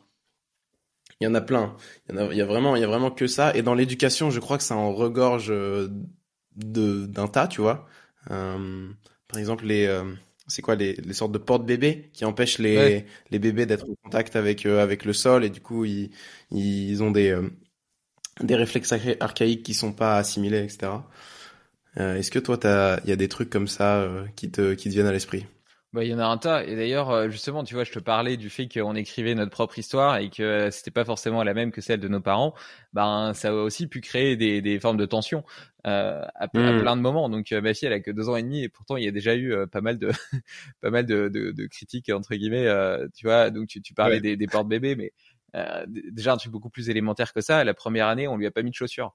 Et, euh, et puis voilà, mm. ben, pour certains, euh, c'était c'était c'était parce qu'on est on prenait pas bien soin de notre enfant, tu vois. C'était c'était presque une torture. Euh, tu vois. Donc, vous étiez marginaliste. Et, et, et, et c'est ça, et c'est ça, et c'est ça à plein de niveaux. le fait qu'elle mange pas de gâteaux, pas de pas de produits industriels, etc. Euh, D'ailleurs, tu vois, ça c'est un truc vraiment vraiment frappant, je trouve. la façon dont on devient addict au sucre, euh, elle est pas, elle est pas innée, tu vois. C'est, vraiment le fait euh, d'y goûter toute notre enfance qui nous rend, qui nous donne cette addiction-là. Ce que je veux dire par là, c'est que euh, ma fille au début, elle avait euh, ben, des fruits euh, et des yaourts nature. Et elle adorait les fruits, elle adorait les yaourts nature. Tu vois, le, quand tu lui apportais son yaourt nature, elle se jetait dessus, elle le mangeait, mais elle, elle était super contente. Elle avait un vrai plaisir, tu vois. T'étais pas là en train de, se, elle était pas là en train de se dire, oh, il est nature, il y a pas de sucre dedans, bah, ça zut alors, tu vois. Et puis après, tu vois, avec les conditionnements sociaux, quand les, les uns les autres, etc., lui filent des, des yaourts euh, avec plein de, de goûts artificiels, de sucre et tout, et eh ben quand, quand elle revient et que tu lui présentes un yaourt nature, c'est là, à partir de ce moment-là, où elle le trouve euh, moins bon, tu vois. Donc c'est encore par biais de contraste entre réalité, en réalité que qu'elle va qu'elle va le juger. D'ailleurs, de toute façon, on est très mauvais pour allouer de la valeur aux, choses de façon intrinsèque. C'est toujours par rapport à une autre. Et, et tout ça pour dire que, euh, hmm. Que, que quelque part, tu vois, c'est vraiment c'est vraiment entre guillemets euh, la société qui crée ses propres ses propres démons et de façon innée si si tu lui donnes l'environnement qui est en adéquation avec, euh, ben, on va dire, les lois naturelles euh, qui devraient régir la vie d'un animal euh, humain tel que nous, ben tout tout fonctionne normalement correctement, tu vois. Mais non, mais après, ta, ta, question, elle est bonne. c'est, c'est, c'est, un vrai questionnement. Je pense que la base, moi, ce qui, ce qui me semble le plus important, c'est d'être exemplaire parce que tu verras, les, les enfants, c'est, c'est, c'est vraiment des éponges. Euh, et donc, je pense que ça vaut pas tant le coup de s'intéresser à toutes les pédagogies qui existent, etc., à chercher des méthodes. Là, pour le coup, il y a, euh, il faut, c'est pas la science qui est notre, euh, qui, qui va être notre, euh, notre, notre guide, mais plutôt le fait de, de soi-même être exemplaire parce que c'est le modèle qu'elle va imiter. Et ça, tu peux le constater tout le temps. Tu vois, moi, je m'amuse à, à, mmh. marcher en équilibre, à sauter de pierre en pierre, à me suspendre à des, à des barres de traction. Bah, elle, elle fait pareil, tu vois. Enfin, tout ce que je fais ou tout ce que sa mmh. maman fait, euh, elle, le fait. Et donc, euh, si toi, tu vis de la façon dont tu as envie euh, de, de, de, lui montrer que la vie peut être, et eh ben, euh, a priori, ça, ça, se passera bien. Après, dans, dans, dans le contexte de l'école et tout, comme tu le disais, tu vois, là, c'est marrant, on a été visiter l'école hier, où elle va rentrer là en, maternelle. Puis je demandais du coup à la cantine ce qui, ce qui, ce qui servait à manger, si c'était peut-être un peu des produits locaux. Bon, enfin voilà, et non, pas du tout. Enfin, tu regardes les plateaux, euh, bon, c'est pas, c'est pas du tout ce que je considère comme être euh, de la nourriture adaptée euh, pour pour n'importe quel humain, d'ailleurs, que ce soit un bébé ou un adulte. Mmh. Donc, là, tu vois, je commence déjà à me... et donc c'est là où ça va être un défi aussi de trouver le juste équilibre entre, bah, il faut qu'elle soit adaptée au monde mmh. dans lequel elle va vivre et en même temps, comment est-ce que j'arrive à défendre ce qui me semble être des valeurs essentielles vis-à-vis du sommeil, de la nutrition, de, du mouvement, des interactions sociales, etc. Quoi. Et mmh. d'ailleurs, toi, comment est-ce que comment est-ce que t'as est-ce que tu as plein d'habitudes de vie euh, relativement saines euh, vis-à-vis de l'alimentation. Tu disais que tu buvais pas d'alcool, tu fais du sport, euh, tu te couches tôt, enfin relativement tôt. Mmh. c'est, ça me semble être tellement à contre-courant de la plupart des jeunes, à contre-courant euh, complètement à l'opposé de ce que moi j'ai vécu quand j'avais ton âge. Comment est-ce que tu as réussi à, le vivre, à l'assumer et puis euh, à pas te fermer complètement euh, de bah justement du monde du monde du monde des autres? Mmh. Ouais ouais ouais, t'as raison, de, préciser ça parce que c'est je crois que c'est le plus dur, c'est de réussir à concilier on va dire tes principes et ce qui semble être fondamental avec avec le monde qui t'entoure et non pas non plus s'en extraire complètement tu vois. Parce que moi j'ai connu ça à une période où je refusais catégoriquement des sorties parce que bah on allait on avait mal mangé tu vois ou on allait se coucher trop tard. Euh, donc ça c'était pas évident. Pour revenir à, la prise un peu de conscience au départ pour moi ça a été le sport et le foot en fait quand j'ai commencé euh, les vidéos YouTube j'avais un peu un, un projet secret c'était de devenir footballeur pro tu vois et pour ça, comme j'avais découvert un peu ce, ce, monde du dev perso, euh, de l'amélioration, de, de, tout ce qu'on veut, on, on l'appelle comme on, comme on a envie, tu vois, euh, j'avais pris conscience que ah, il y avait peut-être moyen d'améliorer plein de trucs pour me permettre d'être meilleur au foot, tu vois. Donc euh, j'en avais fait d'ailleurs des, vidéos sur YouTube, c'était une série qui s'appelait Road Ronaldo. J'avais fait huit épisodes dans lesquels euh, je partageais tout, mon quotidien, tout euh, comment est-ce que je m'entraînais, comment est-ce que je mangeais et tout ce que je faisais pour pour essayer de, de devenir meilleur. Et euh, bah, j'ai très vite compris que mon hygiène de vie était était capitale et mon énergie pour pour performer au plus haut niveau, tu vois. Donc moi, je me suis vraiment intéressé aux, aux sportifs de haut niveau à la base. Comment est-ce qu'ils fonctionnaient euh, Qu'est-ce qu'ils mettaient en place pour euh, pour atteindre ces, ces niveaux de performance Et j'ai euh, j'ai copié en fait, tu vois. Encore une fois, c'est ce principe d'exemplarité. Moi, j'ai pris j'ai pris les gens avec, à, à qui j'avais envie plus ou moins de, de ressembler sur ce sur ce niveau, et j'ai voulu j'ai voulu faire la même chose. Et donc j'ai commencé à, à modifier un peu mon alimentation. Même si moi, il faut savoir que de base, je vis quand même dans un environnement où ma mère a toujours fait attention à pas mal de trucs. Euh, c'était pas parfait, loin de là, mais c'était, on va dire, beaucoup mieux quand même que la moyenne, tu vois. Euh, c'était la plupart du temps des plats qui étaient cuisinés. Bon, au goûter, t'avais le droit à des, à des petits gâteaux, mais voilà, ça, ça allait. Euh, donc, euh, donc ça va. Je suis parti sur une base où déjà j'avais été un tout petit peu initié à ça. Et, et d'ailleurs, j'ai un, un, souvenir assez marrant, c'est que quand je sortais le week-end au lycée et que j'avais mal mangé, je rentrais j'allais voir ma mère et je lui disais maman je veux des légumes en fait c'était euh, c'était trop marrant parce que c'était un, un, un, appel du corps quoi. Mmh. ça faisait euh, deux trois jours que j'avais mal mangé et je sentais intérieurement que mon corps voulait manger des légumes et voulait manger sainement sans euh, avoir cette pratique délibérée de je fais attention à mon alimentation, je dois bien manger et tout. Non, c'était vraiment c'est vraiment très euh, très inné, très instinctif. Donc c'est comme ça que c'est comme ça que c'est venu. Et puis euh, bah voilà, j'ai euh, j'ai découvert plein de trucs, que ça soit dans l'alimentation, dans dans le mouvement, dans les pratiques et, et j'ai fait mon petit bout de chemin. Et et là aujourd'hui, j'arrive à, un truc qui me qui me convient davantage, même si euh, je suis conscient que ça va être amené à évoluer. Mais déjà, il n'y a pas de il y a pas de dogme que ça soit euh, pour l'alimentation, tu dois tel aliment n'a pas le droit ou quoi. Enfin, pas du tout.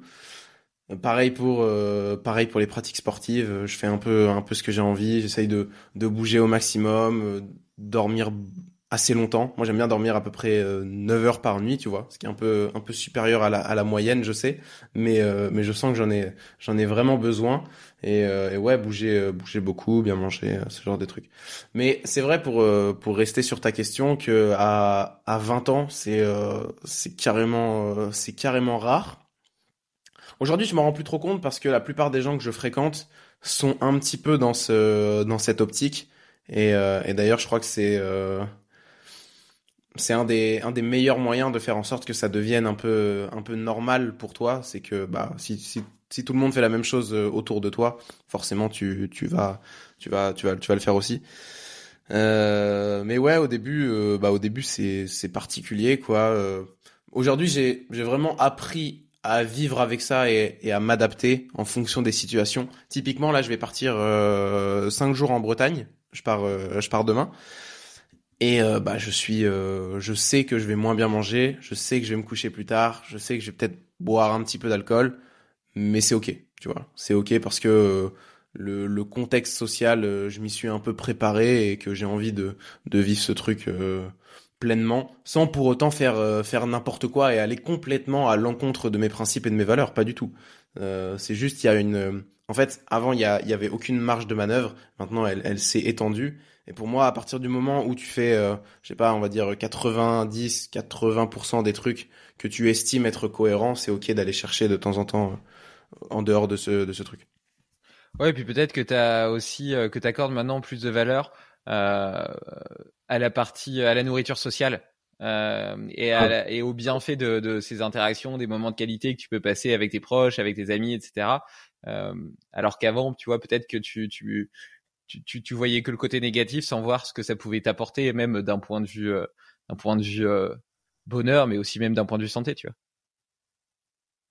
Ouais, ouais, carrément. J'ai un, j'ai un souvenir, ce qui est que quand j'ai commencé à m'intéresser à l'alimentation, il y a des périodes où j'étais moins bien en termes d'énergie, où en fait, je faisais quasiment tout ce qu'il fallait pour être en bonne santé, tu vois. Mais euh, globalement, sur mon échelle de, de satisfaction, de bonheur, j'étais moins bien que quand j'étais jeune et que je m'en foutais complètement, tu vois, parce que bah j'étais beaucoup plus épanoui socialement, je me posais moins de questions, tout était plus naturel.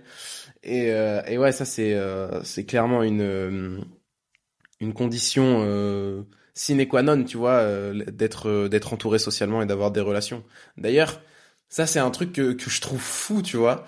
Il y a il y a un TEDx sur sur YouTube sur le, le secret du bonheur, tu vois.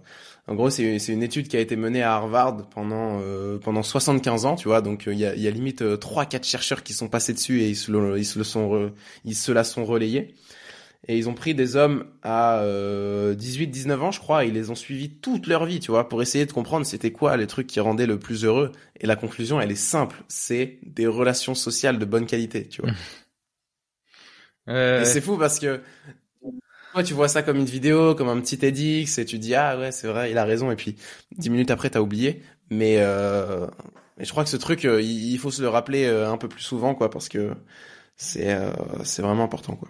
Après, tu vois, ça vaut le coup, je pense, de, de définir ce qu'est une relation sociale de bonne qualité, parce que il y, y, a aussi l'illusion de la relation sociale, je pense.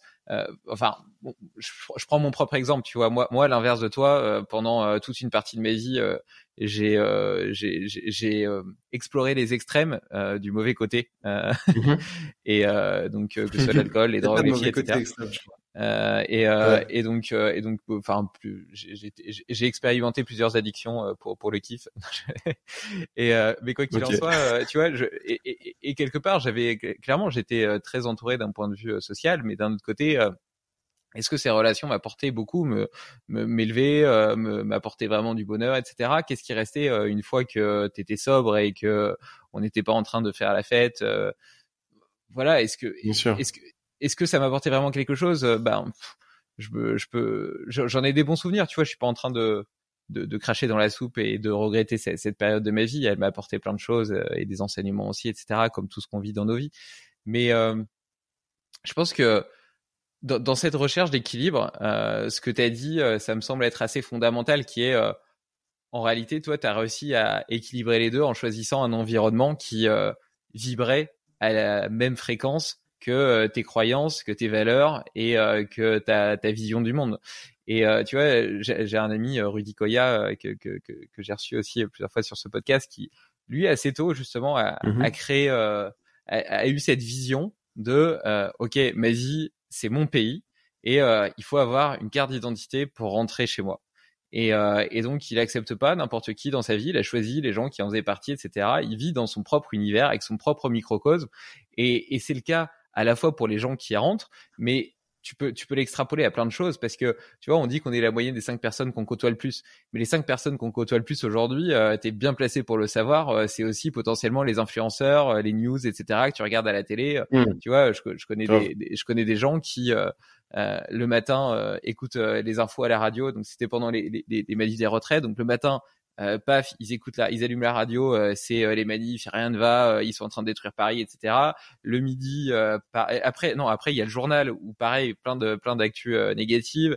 Le midi, c'est c'est le JT de, de 13 h sur TF1.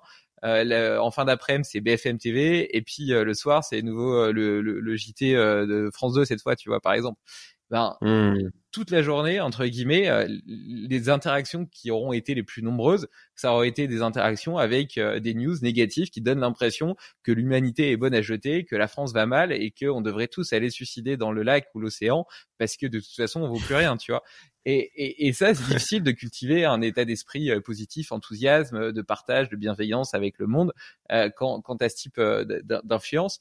Et et donc je reviens avec à mon histoire de pays. Et donc euh, tu choisis euh, potentiellement les, les, gens qui rentrent dans ton pays mais tu devrais aussi choisir euh, eh ben les livres que tu lis les films que tu regardes euh, les, les, les sources de d'influence que tu que tu suis sur les réseaux sociaux. Et pour pour voilà pour créer un tout qui quelque part soit concordant avec tes valeurs et puis te tire vers le haut Ouais, ouais. Je, je pense euh, qu'il faudrait aussi quand même ajouter un, un minimum de, de hasard pour euh, parce que pour faire en sorte euh, aussi de se confronter des fois à des choses à lesquelles auxquelles on n'était pas préparé ou auxquelles on n'était pas forcément attiré au, départ, tu vois. Hmm. Parce que sinon on, on, est dans le dans le contrôle complet et, je pense pas que ça soit le, le meilleur truc, tu vois. Mais euh, faut que ça soit infime, quoi. C'est c'est comme c'est comme le stress, tu vois. Il en faut un, bon pic de temps en temps, euh, mais pas un truc qui est, qui est constant. Pareil pour ton environnement, quoi.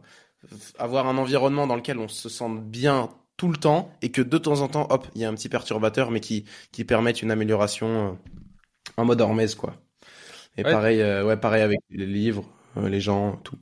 Ouais, non, t'as raison, hein, parce que sinon c'est vrai que ça entretient entre guillemets ton biais de confirmation, même si entre guillemets il est dans le dans le bon sens selon tes tes critères euh, et ben il, il t'encourage pas à avoir euh, à développer euh, une vision, une réflexion un peu plus globale, un peu plus holistique. Et toi, comment est-ce que tu ajoutes justement euh, cette variabilité dans, dans, dans tes sources d'inspiration, dans ta vie?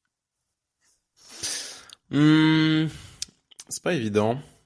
Quand, bah, quand je suis allé à Dubaï, j'ai vraiment l'impression d'avoir fait ça, tu vois, au max, parce que bah je choisissais pas du tout les gens et l'environnement dans lequel j'étais.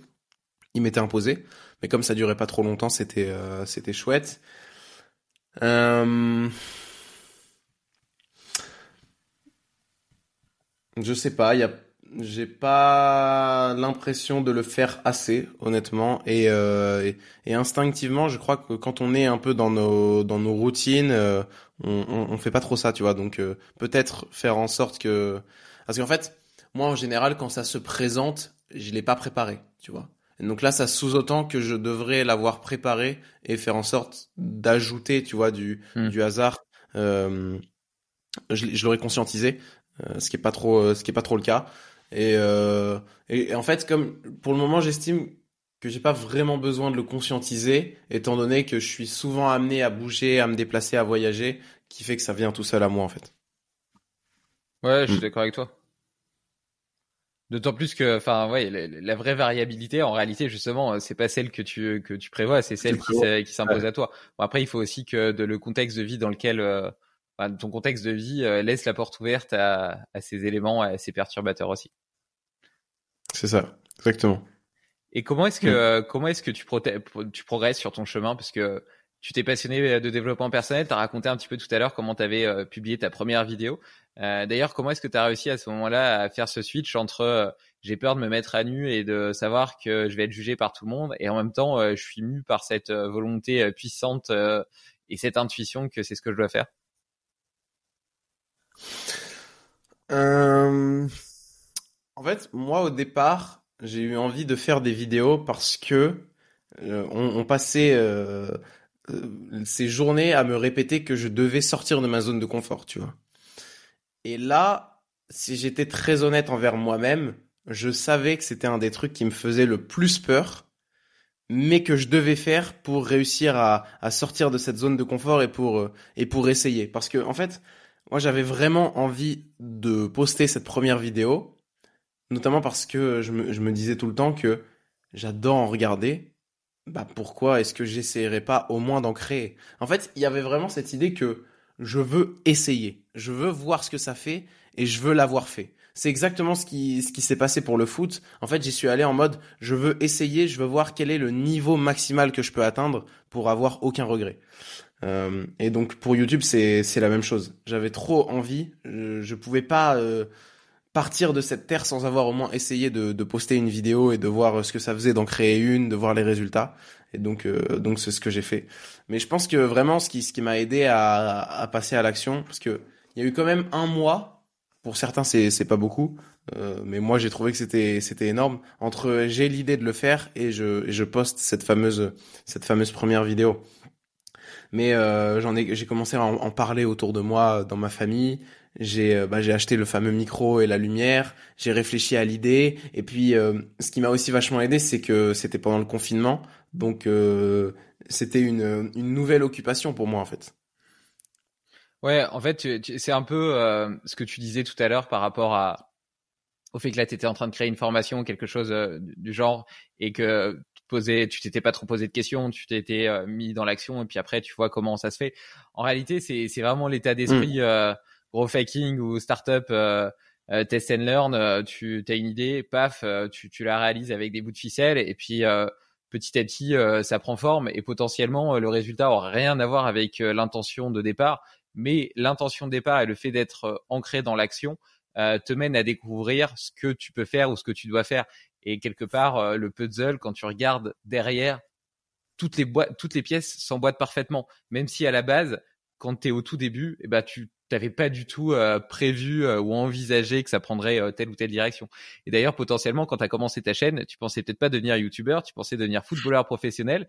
Et donc, et, donc, comment comment le switch s'est fait entre le futur Ronaldo et puis euh, la star de YouTube? Euh, euh, bah elle s'est fait euh, elle s'est fait naturellement elle s'est un peu imposée à moi. Au début j'ai faut savoir aussi que j'ai fait des vidéos euh, en aucun cas pour euh, pour gagner de l'argent pour être célèbre. Pour moi c'était tellement tellement loin et tellement inimaginable que que j'y pensais pas tu vois. Donc je me suis juste accroché à ma vision j'ai continué à faire des vidéos. Petit à petit j'ai compris que le foot c'était c'était pas c'était pas pour moi et c'était moins ce que j'avais envie de faire notamment aussi parce que on en, m'en a pas forcément donné la possibilité tu vois. Euh, donc euh, bah au début j'avais commencé les vidéos pour ça et puis je me suis dit bah j'ai envie de continuer en fait et de parler d'autres trucs c'est pas grave. C'est ce que j'ai fait et puis petit à petit ça a commencé à marcher et, en fait il y a, y a pas un jour où je me suis dit je veux devenir youtubeur ou euh, ça y est c'est mon métier ça se fait tout seul. Ça a vraiment été très naturel. Est-ce que tu as quand même gardé quelques routines de Ronaldo? Il faut quand même dire que parmi les footballeurs, euh, moi, moi, je suis pas, je m'y connais pas beaucoup en foot, mais euh, mais je connais un peu Ronaldo parce que c'est, je pense que c'est l'un des plus euh, des plus fous en termes de, de, de, travail, de discipline, d'abnégation, de volonté pour atteindre ses objectifs. Enfin, il est, il est hmm. vraiment, il est vraiment bluffant à ce niveau-là. Ouais, ouais, ouais. ouais. Je crois pas qu'il y ait de routine particulière. Non. Mais bon, euh, je peux te dire que euh, je mange bien, je dors bien, que je fais du sport et du coup il, fait la même chose, tu vois. Mais il n'y a pas une petite routine où, euh, par exemple, lui il est connu pour pour faire des, pour dormir sur des cycles de 1h30. Donc en gros, il dort pas 9 heures, il fait 1h30, petite pause, 1h30, petite pause, 1h30, et ensuite dans la journée, il refait euh, deux ou trois fois 1h30, tu vois, c'est assez particulier. Euh, mais non, je fais pas ça. T'as pas testé Non, non, j'ai, jamais testé d'ailleurs. Il y a un gars sur YouTube, j'ai vu, qui a fait euh, 7 jours dans la vie de, de Ronaldo, c'était, c'était intéressant. Mais euh, non, non, non, j'ai rien, euh, j'ai rien gardé. Je sais pas si t'as lu le, le livre Pourquoi nous dormons euh, qui, est, qui est génial. Et, euh, et du coup, dedans, il dit notamment que l'animal humain, à la base, est pas fait pour le sommeil monophasique, mais euh, plutôt biphasique. Et, euh, et donc, le coup de pompe qu'on a en début d'après, bah, en réalité, il est tout à fait normal. Et donc, plutôt que de s'évertuer à essayer de le combattre, on devrait plutôt écouter notre intuition et puis aller faire une petite sieste ou un petit yoga nidra ou NSDR réparateur de 15 minutes pour hmm. repartir recharger pour l'après-midi. Et moi, c'est ce que je fais. Et je trouve que ça me donne, euh, tu vois, c'est comme si j'avais deux journées en une, quoi. Euh, j'ai ah mon matin où je suis focus, je travaille à fond, etc. Paf, euh, je mange, euh, je fais ça, et puis là, je repars, je suis, je suis neuf, tu vois. Ok. Ah, c'est marrant, j'ai de temps en temps, il m'arrive de faire des petites siestes quand j'en ressens vraiment l'envie, tu vois. Après, et c'est vrai qu'après, après manger. Et moi, typiquement, il y a une autre, tu sais, c'est ce qu'on appelle des, des moments liminaux, c'est la transition entre deux activités. Et en général, euh, la transition entre manger et travailler l'après-midi, elle est hyper dure, quoi. T'as, t'as, pas trop envie parce que bah t'es, t'es en digestion et ça dépend aussi de, de ce que t'as mangé évidemment. Mais si tu t'es envoyé euh, beaucoup de beaucoup de féculents, ça va ça va être euh, encore un peu plus un peu plus long et un peu plus difficile. Et moi, ce que j'aime faire en général, c'est marcher. Mmh. Vraiment, je, je finis de manger et je vais marcher une trentaine de minutes avec un podcast et ou même euh, même sans rien, hein, j'essaye euh, aussi de, de temps en temps de, de libérer mon esprit de, de toute stimulation et, et de laisser mes, mes pensées divaguer. Mais ouais, c'est vrai que que ça soit la sieste, la marche, euh, ce genre d'activités qui permettent de faire des transitions en douceur, elles sont elles sont cool. Mais j'avoue que je ressens pas trop l'envie de dormir par contre après après manger.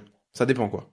Ouais, peut-être que ça viendra après. Après, moi, tu vois, euh, je la, la, sieste, la sieste, ça marchait pas trop, mais le yoga nidra, parce qu'en fait, moi, la sieste, j'avais du mal à couper complètement mon mental, et donc j'avais tendance à penser à des trucs, donc euh, je remets pas, mais ça me faisait quand même un petit temps off. Mais par contre, le yoga nidra ou NSDR, tu vois, euh, ça dure 10-15 minutes et euh, avec euh, l'espèce de balayage corporel, etc. Et donc ça me met dans un état un petit peu second, comme celui que tu as je sais pas quand tu te réveilles le matin par exemple et que t'es pas tout à fait réveillé mais pas tout à fait endormi cet état un peu d'entre-deux qui est hyper agréable et, euh, et depuis que j'ai découvert ça je, j'en suis accro et j'adore mais mais la marche la marche ah c'est après manger c'est c'est super c'est super aussi parce que bah déjà tu lis ta glycémie, etc. En plus, euh, comme tu fais de la muscu, je pense que tu manges, tu, tu disais, t'as l'air de manger pas mal de féculents, euh, qui euh, et donc du coup, euh, mmh. plus tu manges de glucides, ouais, plus, de pro. Ouais. En vrai, j'essaye de, ouais, j'essaye de, de...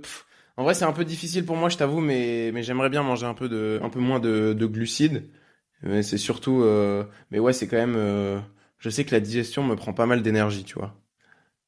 Quand même. Bah ouais, ouais. Moi, moi quand j'ai fait de la, quand je faisais euh, plus de muscu, euh, parce que j'ai, j'ai dû changer de gabarit. À la base, je faisais 70 euh, kilos pour 1m85 et je suis monté à bah, 85 pour 1m85.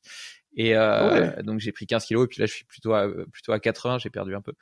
Euh, et, euh, et du coup, je mangeais euh, cinq fois par jour euh, et puis du coup pas mal de glucides, tu vois. Le matin, 120 grammes de, de flocons d'avoine avec les trucs et tout. L'après-midi, pareil. En plus des 100 grammes de riz sec le midi et le soir. Enfin, et donc du coup, t'as l'impression d'être tout le temps en train de dégérer. c'est crevant et t'es, tu te sens tout le temps lourd et tout. Mmh. Et maintenant, j'ai complètement changé de régime alimentaire entre guillemets. Euh, bah déjà, je fais jeûne intermittent et le midi, je mange pas de, je mange pas de glucides. Enfin, sauf des fruits, mais pas de féculents. Euh, par contre, j'ai, je mange beaucoup plus de mmh. lipides, donc beaucoup plus d'oléagineux, d'huile, de poisson gras, avocat, etc. Et euh, des œufs. Euh, et puis et les glucides, je les mange juste le soir. Et, et en réalité, étant donné que les lipides sont, sont plus riches en calories à, à grammes égal que, que, que les que les glucides, j'arrive à avoir suffisamment de calories sur ma journée. Et, euh, et les lipides font beaucoup mmh. moins fluctuer ma, ma glycémie. Donc euh, l'après-midi, tu vois, je me sens, je me sens pas lourd, je me sens léger, je me sens bien. Et puis euh, le soir, je mange du coup plus de glucides, mais comme de toute façon après, bah c'est c'est la soirée, c'est plutôt un moment où où t'es tranquille, t'es posé. En plus, je mange tôt, donc j'ai le temps de digérer avant d'aller me coucher. Enfin bref, ça m'a, j'ai complètement changé, on va dire, de, de paradigme et entre entre la partie muscu et puis la partie maintenant. Euh, et, euh, et je dois dire mmh. que d'un point de vue digestif et puis même énergie sur la journée, c'est c'est un super switch. Ouais, je, pense sincèrement que l'alimentation prise de masse, euh, c'est pas une alimentation santé euh, en, soi, tu vois. Elle est, euh, elle est un peu trop, un peu trop violente, un peu trop riche. Elle demande beaucoup d'efforts. après, c'est sûr qu'il y a certaines personnes où bah ça leur fait quand même du bien euh, quand euh, de base t'es es, quelqu'un d'un peu d'un peu skinny tu vois d'aller chercher euh, 5 10 kilos de plus. Alors certes tu vas devoir te forcer et ton corps il va pas il va peut-être pas apprécier mais euh, mais après pour le pour les 10 prochaines années tu tu te dis merci quoi. Ouais voilà et moi c'est je me je me permets. Moi c'est c'est un peu l'inverse en ce moment où au contraire j'aimerais perdre j'aimerais un peu sécher tu vois parce que il y a des moments où je j'ai tendance à, à, trop manger. Et en fait, c'est marrant, mais c'est même pas euh, de, de manger n'importe quoi, tu vois. Mais c'est juste que je j'ai un, un, gros appétit, quoi, tu vois. Euh, mais pareil, je dans la plupart des cas, il y a 5 repas sur 7 où le, le midi, je mange pas de glucides. Ok. Hmm. Mais c'est plus, euh, c'est pas forcément euh, beaucoup de lipides. Moi, c'est plus protéines, légumes. Ouais, non, c'est super. Ouais. ouais, ouais. Et hmm.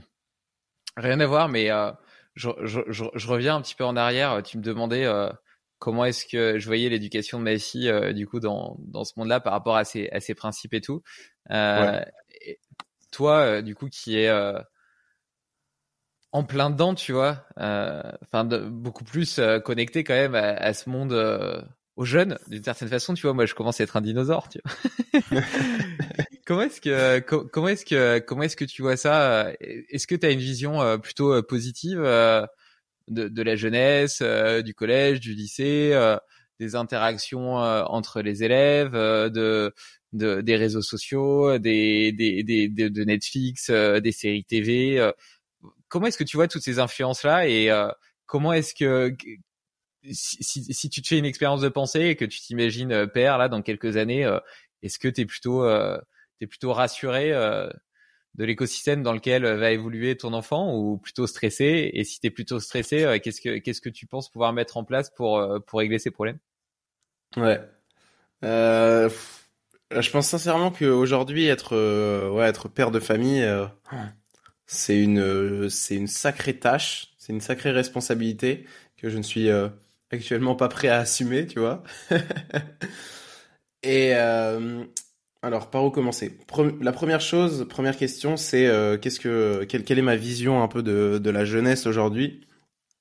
Bon, je pense que il y a pas mal de, de choses qui ont, assez vite évolué ces dernières années, tu vois. Je pense, euh, je pense notamment aux réseaux sociaux, à l'arrivée des écrans, et à l'arrivée aussi de, de l'IA qui va qui va sûrement chambouler encore euh, encore pas mal de trucs. Donc euh, c'est c'est en constante évolution et c'est hyper dur de de prédire et de savoir comment est-ce que comment est-ce que vont vont évoluer les les années à venir. Donc moi je me focaliserai surtout sur euh, sur une éducation avec des bases et des des principes premiers qui sont qui sont solides, tu vois. Parce que bah après en fait l'environnement il va il va tellement amener de de, de, choses qui sont imprévisibles que ce qui compte c'est d'être euh, c'est d'avoir des trucs sur lesquels on peut se reposer et qui permettent de s'adapter euh, en fonction de toutes les situations. Mais euh, mais ouais c'est vrai que franchement je sais pas j'avoue que j'ai l'impression parce que mon seul point de référence c'est c'est c'est le passé.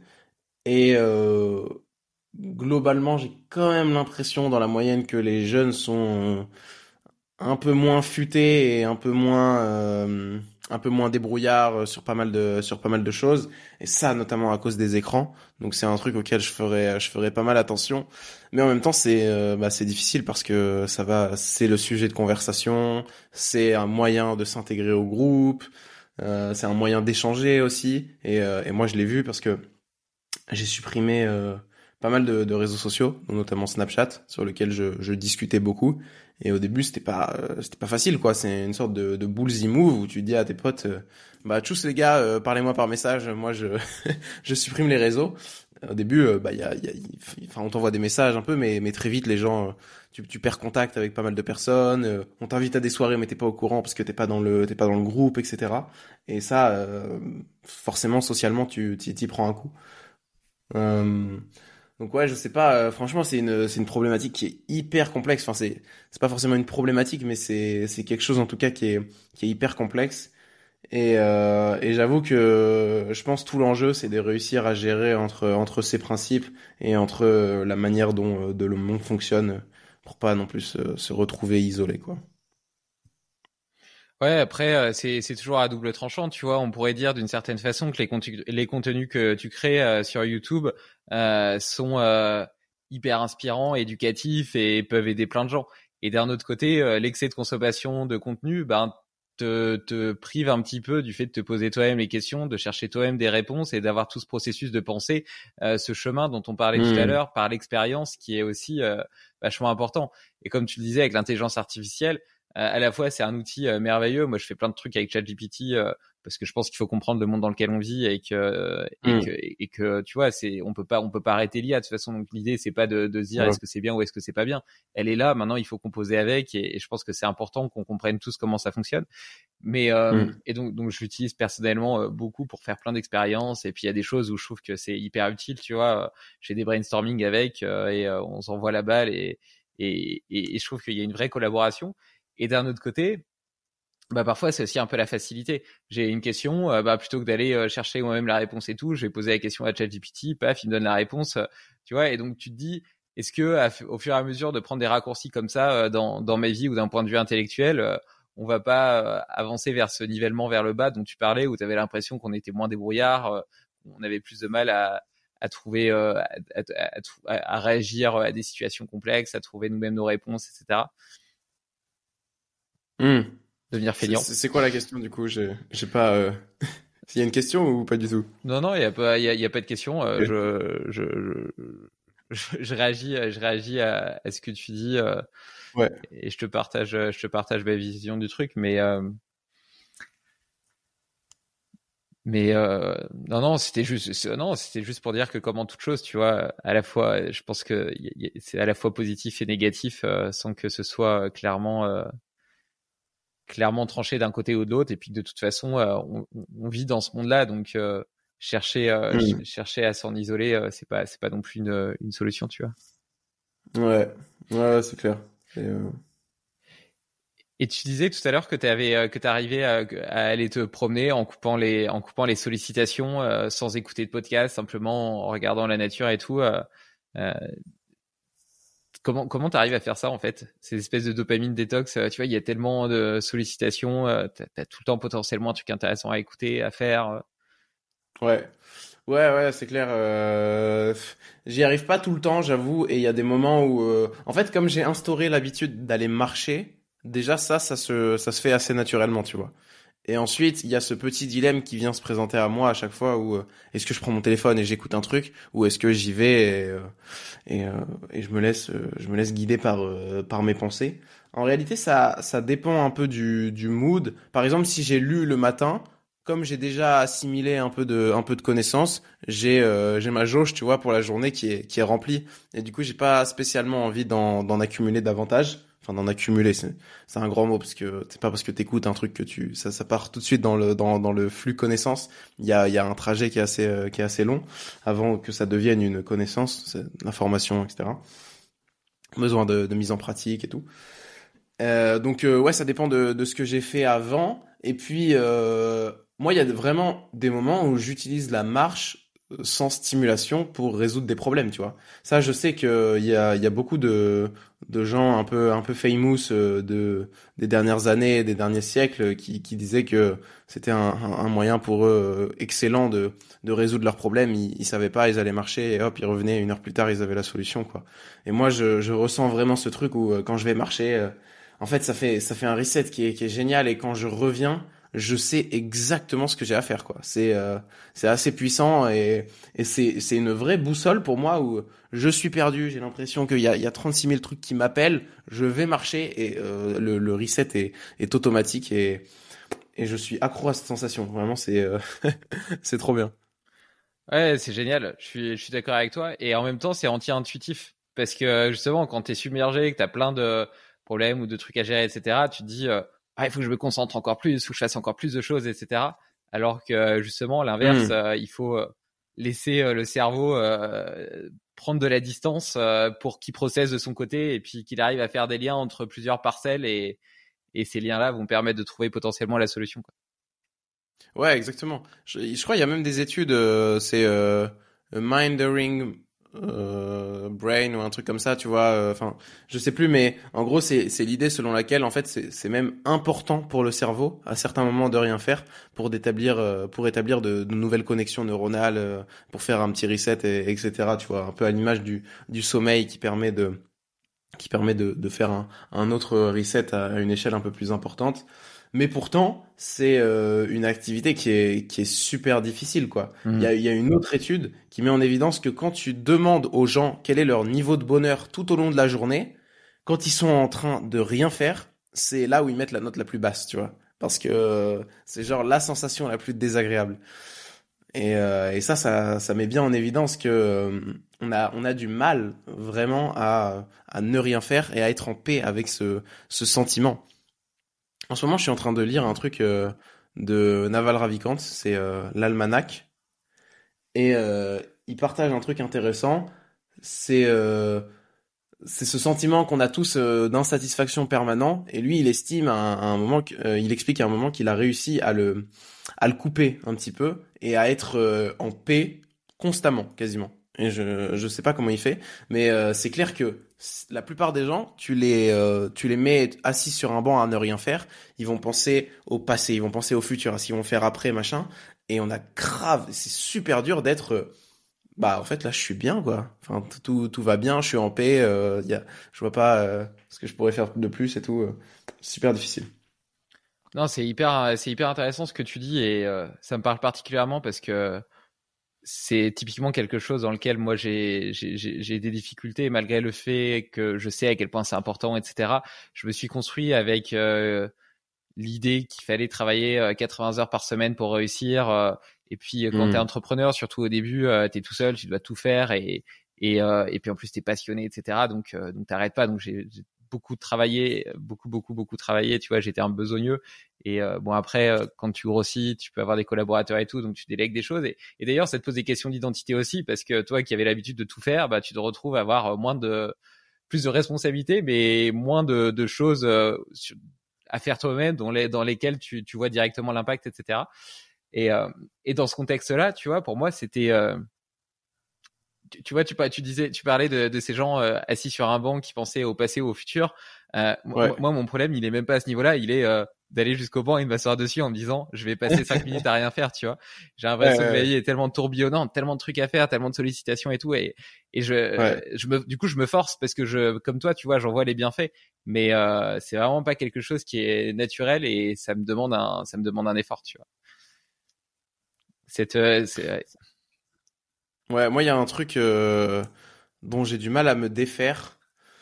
Et pourtant, je sais que, que, je devrais euh, travailler dessus, tu vois, c'est euh, cette vision un peu hyper utilitariste de mon temps. C'est-à-dire que tout ce que tout ce que je dois faire doit doit servir à quelque chose, doit avoir une utilité, doit même être productif, tu vois, pour aller pour aller plus loin. Alors qu'il y a des moments où c'est cool en fait de se dire que bah, je fais ça euh, juste parce que ça me fait plaisir, parce que ça me fait du bien ou, je ne sais quoi, tu vois. Il n'y a pas forcément derrière une contrepartie espérée ou je ne sais quoi. Mais c'est dur parce que bah pareil, j'ai euh, j'ai été conditionné euh, depuis depuis pas mal de temps pour pour réfléchir comme ça et et ça met euh, ça met un petit peu de temps sans pour autant non plus délaisser ce, ce côté parce que bah sinon euh, tu perds un peu toutes ces visions de de ROI ou je sais quoi et, tu vas faire que des trucs pour le fun. Je, je sais pas si j'ai envie de, de faire ça mais euh, mais ouais. Ouais non je pense pas. Je pense que je pense que tu vois le travail c'est aussi une voie d'épanouissement c'est important. Mais de l'autre côté en fait je pense que on, on, a tendance à chaque fois à occulter une partie du spectre et et, tu vois, peut-être que ça, que ça, ça a trait aussi à, notre vision du sens de la vie. Est-ce que pour toi, réussir sa vie, euh, c'est gagner beaucoup d'argent et euh, être connu, ou est-ce que réussir sa vie, euh, c'est être pleinement épanoui euh, et tu vois, un peu comme si tu étais dans un jeu vidéo, paf, tu es un personnage. est-ce que tu as eu l'impression d'avoir ben, réussi les différentes quêtes et en même temps versé dans, dans, dans les différentes options d'exploration, etc., pour pleinement mmh. t'épanouir dans ce jeu-là, tu vois. Et, euh, et si tu as cette deuxième vision, et eh ben, le fait de, de, de t'intéresser à des choses, que à des choses hyper productives euh, qui doivent avoir des résultats, euh, bah, ça répond pas vraiment à, cette, à cet objectif. D'ailleurs, c'est quoi pour toi euh, le réussir sa vie aujourd'hui? Euh, je vais je vais te lire un truc euh, que j'ai que j'ai screenshot là. je crois c'était hier. ça me faisait ça m'a fait, euh, ça m'a fait rire. Alors attends, c'est pareil, c'était dans le livre de Naval et il y avait un truc, c'était écrit, voilà. Le bonheur, c'est être satisfait de ce que l'on a. La réussite naît de l'insatisfaction. Faites votre choix. Faites votre choix, tu vois. Et euh, en gros, il y a un peu du coup, d'un côté, choisir entre la réussite ou le bonheur. Le bonheur, c'est euh, tu, tu es tout, quasiment tout le temps satisfait. La réussite, c'est euh, tu es constamment insatisfait, mais c'est ça qui fait que tu, tu te pousses et à chaque fois tu vas, tu vas chercher d'autres trucs. Et euh, aujourd'hui, à 20 ans, clairement, je, je, préfère, je choisis la réussite. Je choisis l'insatisfaction, tu vois. Donc, donc, donc moi, je, je crois que je, pour répondre à ta question, je juge beaucoup sur euh, sur ce truc de de réussite. Et mais pour moi, ça s'étend pas euh, qu'à la sphère financière, euh, sociale, de statut, etc. Ça ça va ça va beaucoup plus loin, tu vois. Mais mais il y a vraiment cette cette vision et cette envie de d'améliorer certaines choses, tu vois, et de tendre vers la progression. Mmh. Et cette progression, elle naît d'une certaine insatisfaction. Ouais, bien sûr. Ouais moi, moi, je pense euh, de toute façon que euh, tu vois, je sais pas si t'es euh, si tu si t'es à l'aise avec des principes un peu de neurosciences, de notamment du fait que de satisfaction addictive ou aversive. En gros, le cerveau, pour prendre des décisions, il veut toujours satisfaire un état de, de manque et donc il veut avoir des, des hormones, la dopamine, l'ocytocine, les endorphines, la sérotonine. Et c'est ça un Hmm. petit peu qui le pousse euh, vers l'action. Et à l'inverse, il veut minimiser les risques d'avoir de la noradrénaline et du cortisol qui sont potentiellement aversifs pour lui. Et, euh, et donc en réalité, tu vois, il est un peu tout le temps dans cet état de, tension. Et, euh, et donc il est tout le temps frustré, entre guillemets, insatisfait, et c'est ça qui le pousse vers l'avant. Donc un petit peu euh, dans la définition que, que tu donnais. Et, à l'inverse, un état de plein équilibre, bah en fait c'est un état inerte. L'harmonie parfaite, c'est un état inerte parce qu'il y a rien qui te pousse euh, à changer, à évoluer, à, à t'élever ou, ou à bouger. Donc, euh, donc au final, tu deviens, euh, je sais pas, euh, un verre de terre, tu vois. non mais donc, Ouais. donc, euh, donc ouais, je pense pas, je pense pas que l'harmonie parfaite est un état enviable parce que, enfin, moi je le vois plutôt comme une forme peut-être de mort, pas forcément dans, dans le sens négatif du terme, mais Ouais. en tout cas pas de mouvement. Ouais, ouais, ça me fait penser à, à ce fameux oscillateur de Lorentz, tu vois, qui, qui constamment euh, va, va bouger euh, dans les extrêmes, mais qui, tu vois, t'as l'illusion que ça repasse à chaque fois par le milieu, mais en fait, ça, ça fait que l'effleurer et, et tu, tu n'es jamais à ce point, à ce point d'équilibre, à ce point inerte, et tant mieux, parce que sinon, euh, sinon, comme tu le dis, euh, tu ne, tu ne bouges plus et tu, tu deviens un ver de terre. Ouais, ouais, donc euh, toujours avoir du, du mouvement et, et faire des trucs, c'est c'est cool quand même. Et c'est ça qui, euh, qui qui fait que la vie est, est sympa. Et puis tu vois, tu le disais aussi tout à l'heure, euh, dans les choses dans lesquelles tu étais le, le plus fier, bah, à chaque fois, euh, c'est des choses que tu as réussi à obtenir euh, dans la douleur. Donc il y avait quand même à la base un état de tension euh, qui t'a poussé euh, vers l'avant, et puis un état de dépassement de soi-même, et puis ensuite tu as la satisfaction, la récompense, tu vois. Hmm. je pense, Ouais. J'ai vraiment l'impression que euh, et c'est ça aussi un des un des problèmes aujourd'hui, c'est d'avoir décorrélé récompense d'effort, tu vois. Et globalement, plus le plus l'effort est grand et plus la la récompense et la satisfaction est, est importante, quoi, tu vois. Et je pense que euh, enfin c'est vrai dans quasiment tout. Quand supposons que tu un effort permette d'obtenir une récompense, parce qu'il y a des moments où tu fais beaucoup d'efforts et t'obtiens rien, tu vois, euh, au, au début en tout cas. Euh, typiquement, moi, YouTube, c'est ce qui m'est arrivé. Tu vois, les six premiers mois, il y avait, euh, il y avait quasiment pas de récompense, quoi. Ça marchait, euh, ça, marchait pas, tr- pas très très bien. Euh, mais pour autant, euh, c'est le fait d'avoir fait ces six mois, un an sans récompense qui a fait que quand j'ai eu ma première récompense, c'était, pouah, c'était magnifique, quoi. Ouais.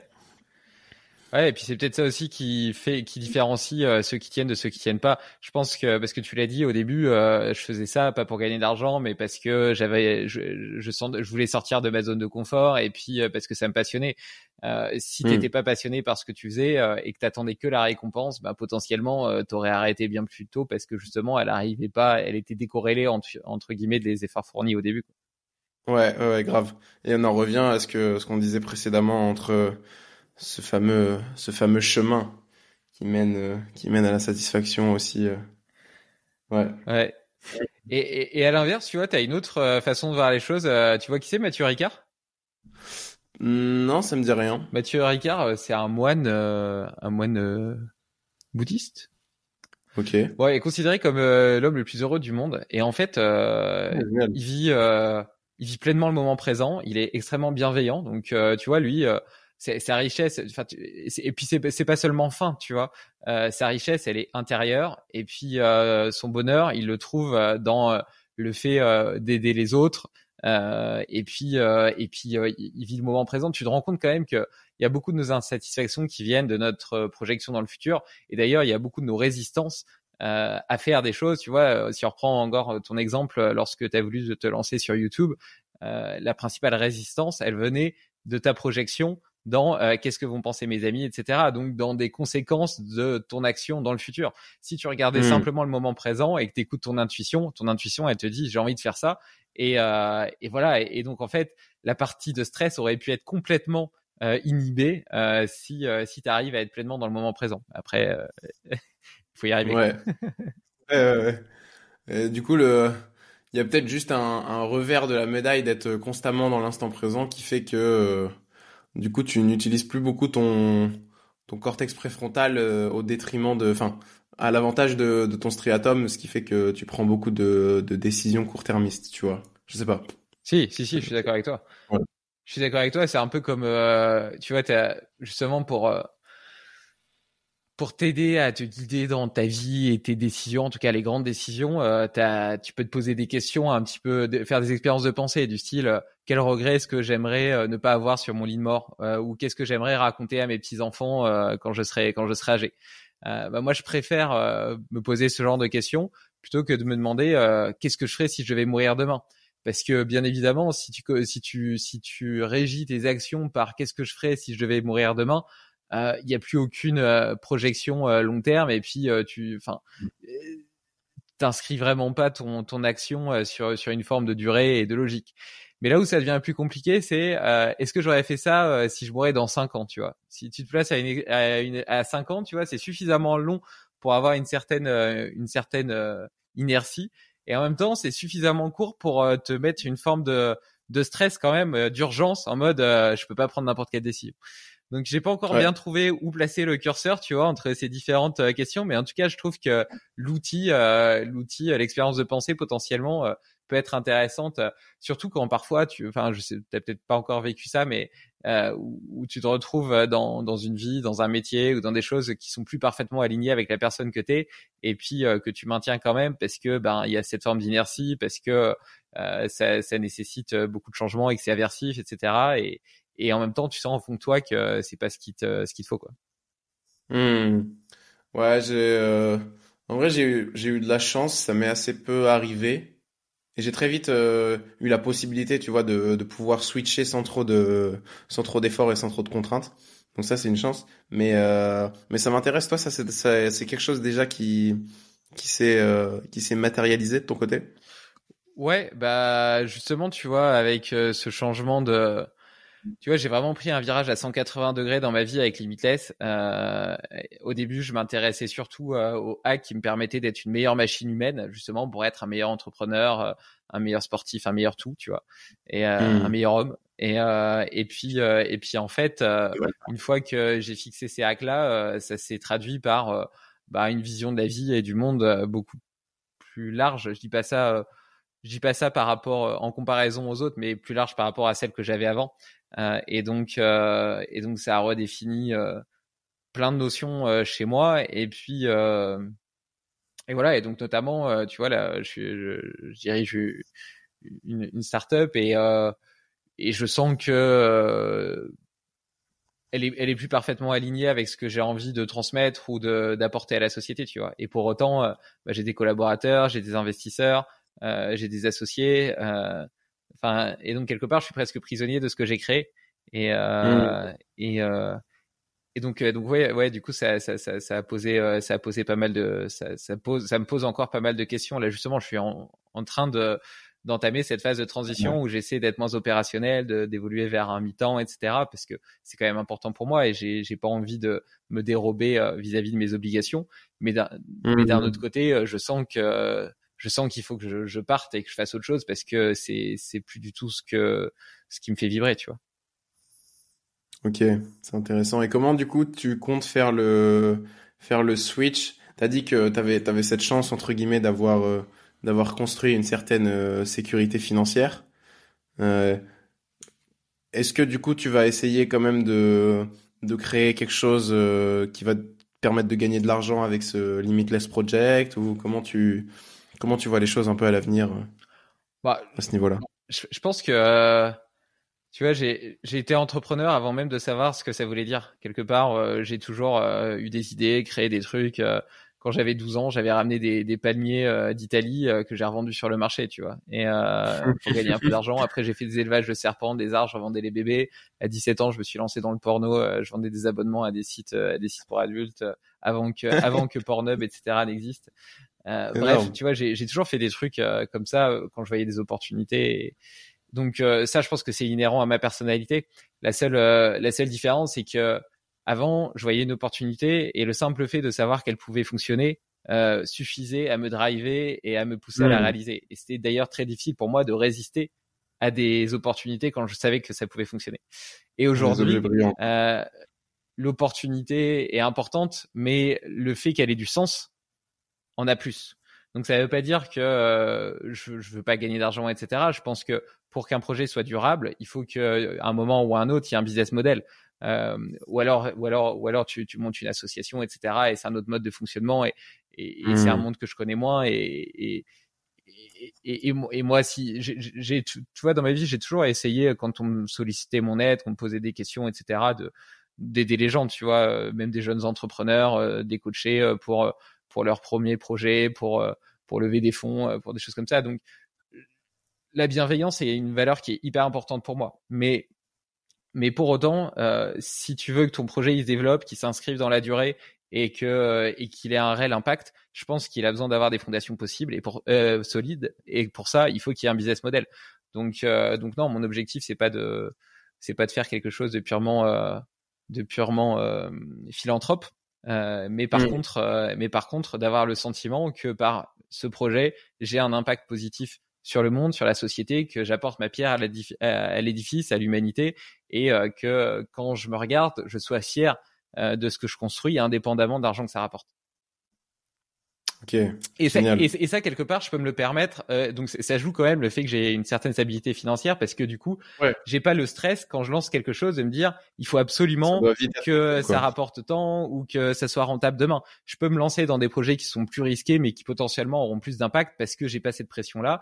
Euh, et puis, euh, potentiellement, je peux aussi faire des choses qui, euh, malgré le fait qu'il y ait un business model qui soit viable, euh, soit moins rentable, mais qui ait plus d'impact parce que bah, j'ai moins besoin d'argent pour vivre.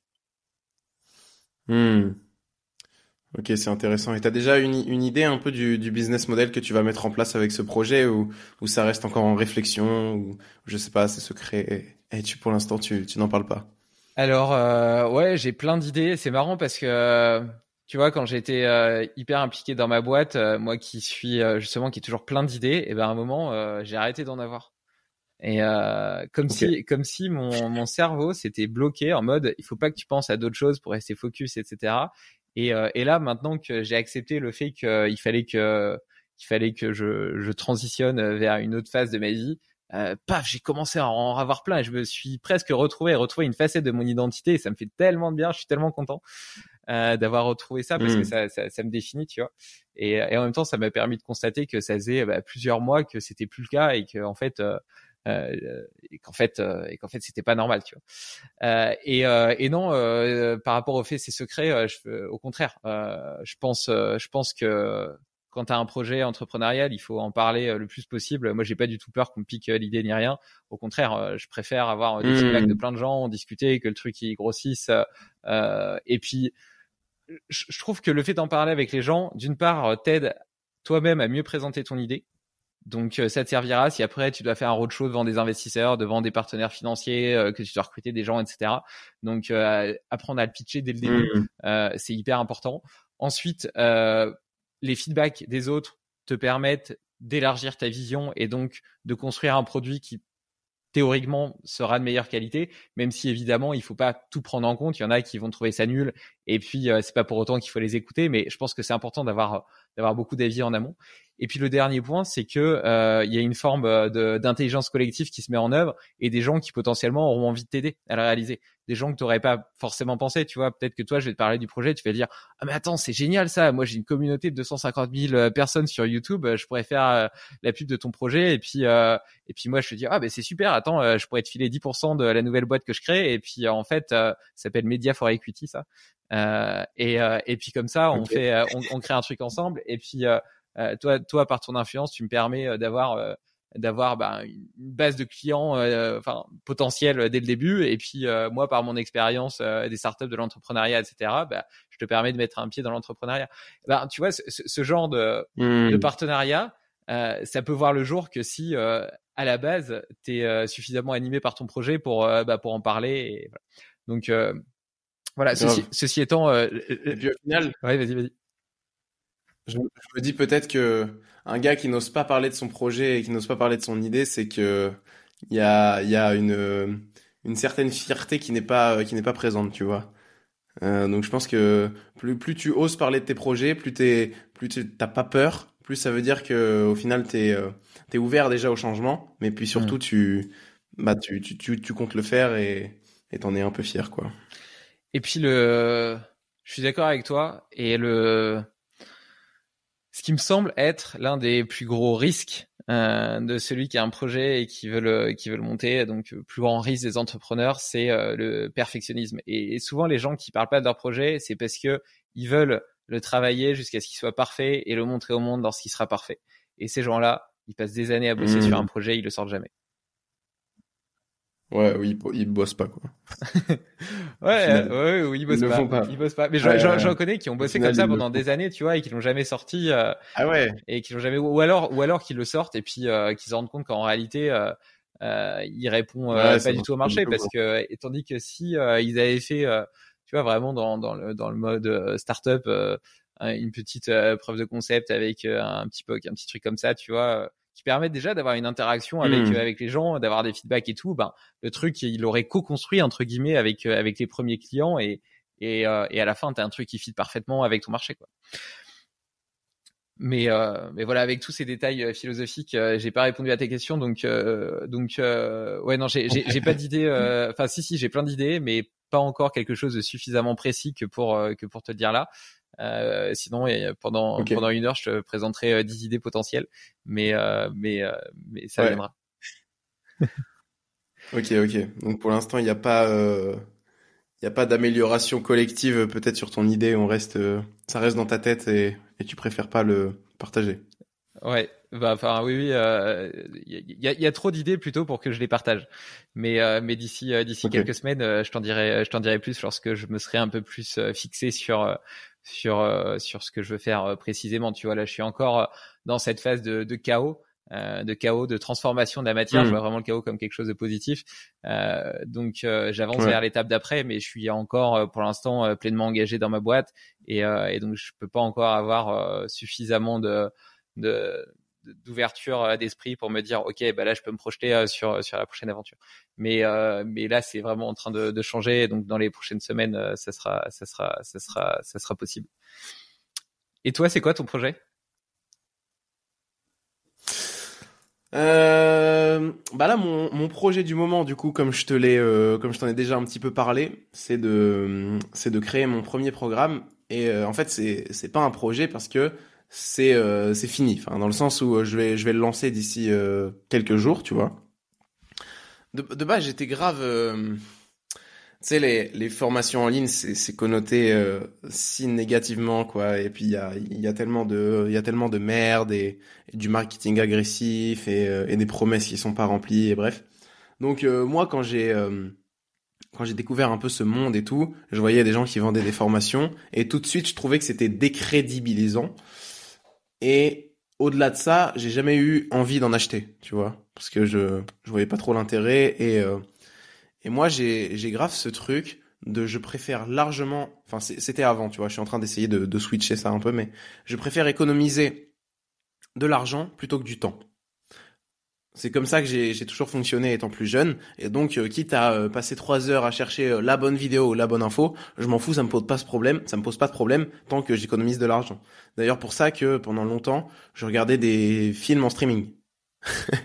c'est chiant, ça prend du temps, il faut les trouver, mais je m'en fous parce qu'au moins c'est gratuit, tu vois. Enfin, c'est gratuit entre guillemets parce que tu, tu vois des pubs. Bref. Et euh, là, j'ai compris que si je voulais passer certains paliers, il, va il fallait que, en termes de, de mindset, j'arrive à switcher et à me dire que mon temps était plus précieux que mon argent et qu'il y a des moments où je devais utiliser mon argent pour me faire économiser du temps. Tu, tu, tu fais un calcul assez simple, si euh, tu es payé 30 euros de l'heure et que tu fais une tâche qui euh, pourrait être déléguée à 10 ou 20 euros de l'heure, bah dans la plupart des cas, c'est un c'est un peu malin et smart de le faire. Bref. Euh, mon projet, c'est de, c'est une formation du coup qui s'appelle Funless. En gros, l'objectif, c'est d'apprendre et de présenter des outils concrets pour réduire sa consommation d'écran et de réseaux sociaux. Voilà, voilà l'idée. Donc c'est un, c'est un programme qui dure, euh, qui dure une heure et demie, tu vois, dans lequel euh, j'ai fait, il y a, y a, y a deux, deux plans. Le premier, c'est un, c'est un vrai module de formation sur un peu de neurosciences, un peu de, de circuit de récompense, processus de l'habitude. J'ai même fait intervenir aussi euh, une, une psychologue qui a travaillé 7 ans en addictologie, tu vois. Et après, il y a, euh, je présente euh, un tas d'outils que j'ai mis en place parce qu'en fait, cette idée, elle part vraiment de moi il y a deux ans qui galère à euh, réduire sa consommation de réseaux sociaux, qui est un peu accro et qui, qui en a marre parce qu'il voit bien à quel point ça le, ça le, ça le mange un peu de l'intérieur, ça détruit sa santé mentale et son temps. Et euh, du coup, bah pendant deux ans, j'ai mis euh, j'ai eu un, chemin un peu où j'ai essayé plein de trucs pour essayer de de réduire ce temps d'écran. Et maintenant, j'ai trouvé un un vrai système qui me qui me convient et qui fonctionne pour pour passer 1h30 par jour, tu vois, sur mon téléphone. Euh, donc voilà, c'est le, le programme que, que j'ai créé et que je vais vendre. Magnifique. Et euh, ce que j'aime bien dans, dans, ton, dans ton programme, outre le fait qu'il réponde aux problèmes du siècle, euh, c'est que c'est qu'il montre à quel point euh, on devrait euh, être reconnaissant pour les problèmes qu'on a eu à traverser. Parce que mmh. c'est grâce au fait d'avoir eu ces problèmes, d'avoir trouvé et testé plein de solutions, qu'on est légitime et qu'on est capable ensuite d'aider d'autres personnes à, à, à, triompher de, de, de, ces, de, ces problèmes, tu vois. Donc au final, tu vois, c'est ton histoire personnelle, c'est le fait que tu aies eu ces problèmes, que tu aies réussi à trouver des solutions qui aujourd'hui t'a permis de créer ce programme qui va permettre d'aider des, des centaines et des milliers d'autres personnes.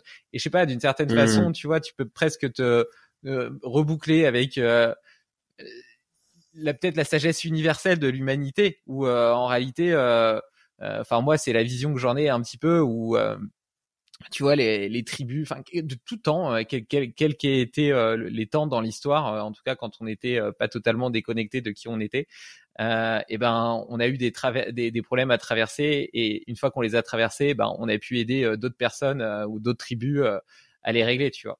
Et, et, voilà, tu vois, il y, y a, un côté comme ça, euh, cercle vertueux que je trouve euh, que je trouve euh, que je trouve hyper beau. Donc, je souhaite beaucoup de succès dans. Mmh. Ouais, ouais, c'est c'est super intéressant et je crois que dans la plupart des cas, c'est c'est de là que que émanent les meilleures idées. Tu vois, c'est t'as t'as parcouru quelque chose, un chemin, t'as t'as réussi à résoudre un problème et euh, en fait, ça fait ça fait totalement sens de de partager euh, ton ton expérience et et la solution que t'as as trouvée, tu vois. C'est pas juste euh, une une idée de ah il faudrait que je gagne de l'argent, comment est-ce que mmh. je vais faire, tu vois. En fait, ça ça tombe sous le sens. Et tu l'idée ne vient pas de comment je peux faire de, de gagner de l'argent. L'idée vient de bah en fait c'est c'est évident quoi. J'ai envie de monter un projet. Là c'est ça me semble ça me semble être hyper pertinent. Et donc, euh, et donc il y a, y a aussi beaucoup moins d'hésitation, tu vois.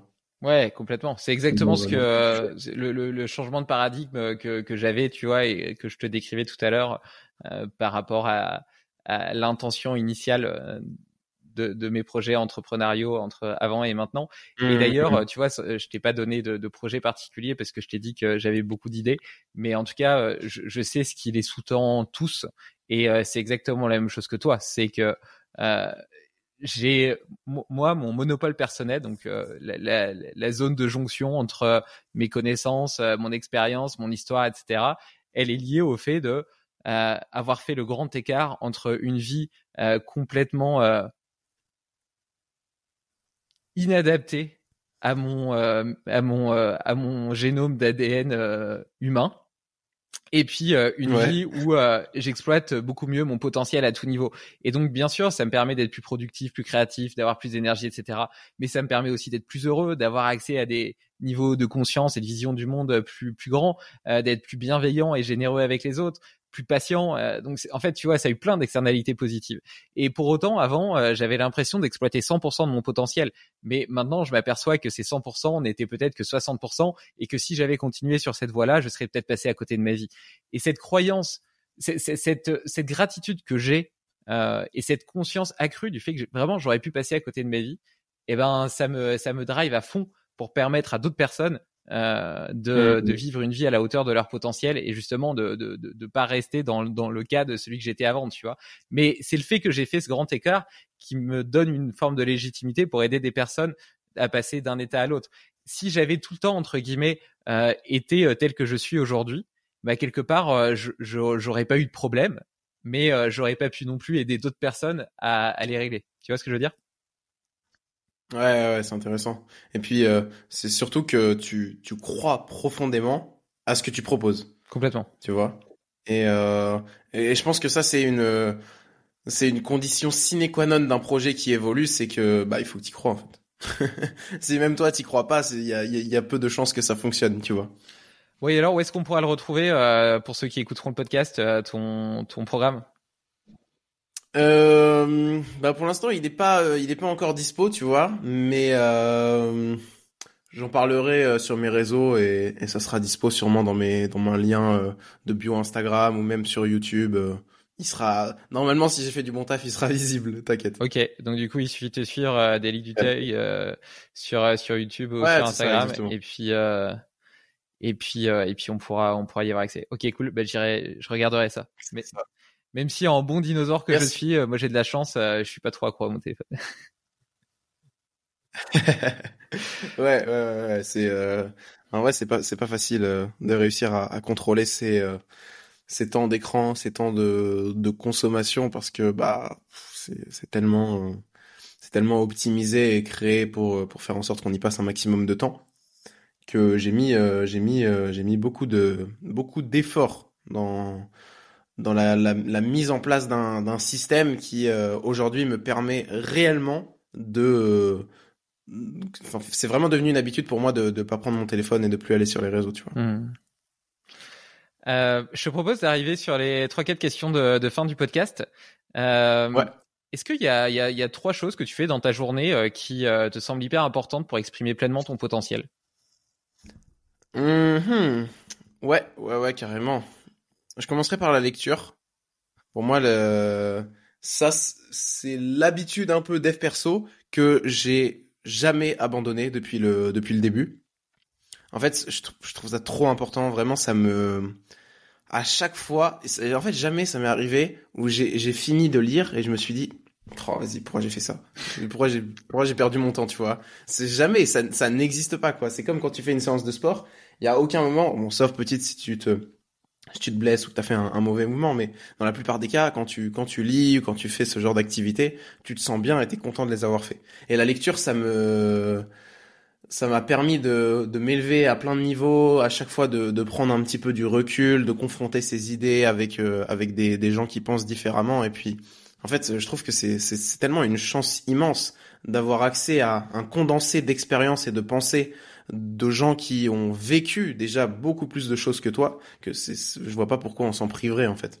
C'est presque, il y a un coup d'opportunité de se priver de la lecture qui est tellement énorme. Enfin, je, rationnellement, tout le monde devrait lire à mon avis. Enfin bref, ça c'est la première activité qui euh, me permet d'exploiter mon plein potentiel entre guillemets. Hum, la deuxième, je dirais que c'est euh, bah, c'est tout ce qui est lié à la santé, donc euh, évidemment euh, de bien manger et de, de faire du sport. en fait, j'ai remarqué qu'à partir du moment où euh, voilà, je, je suis en bonne santé, je suis dans une bonne énergie, j'ai envie de tout en fait. Alors que c'est c'est complètement l'inverse. Quand t'as mal mangé ou que t'as un peu skippé ta séance de sport, t'as pas beaucoup bougé, bah tu c'est quelque chose qui qui s'entretient et donc t'as envie de faire moins de choses. Mais quand réellement je commence ma journée, que je fais du sport et que j'ai mangé un bon petit déj, enfin ça va tout seul en fait je suis dans une bonne énergie je me sens je me sens bien et donc évidemment j'ai envie de, de continuer et de rester dans, dans cet état un peu de de flow intérieur euh.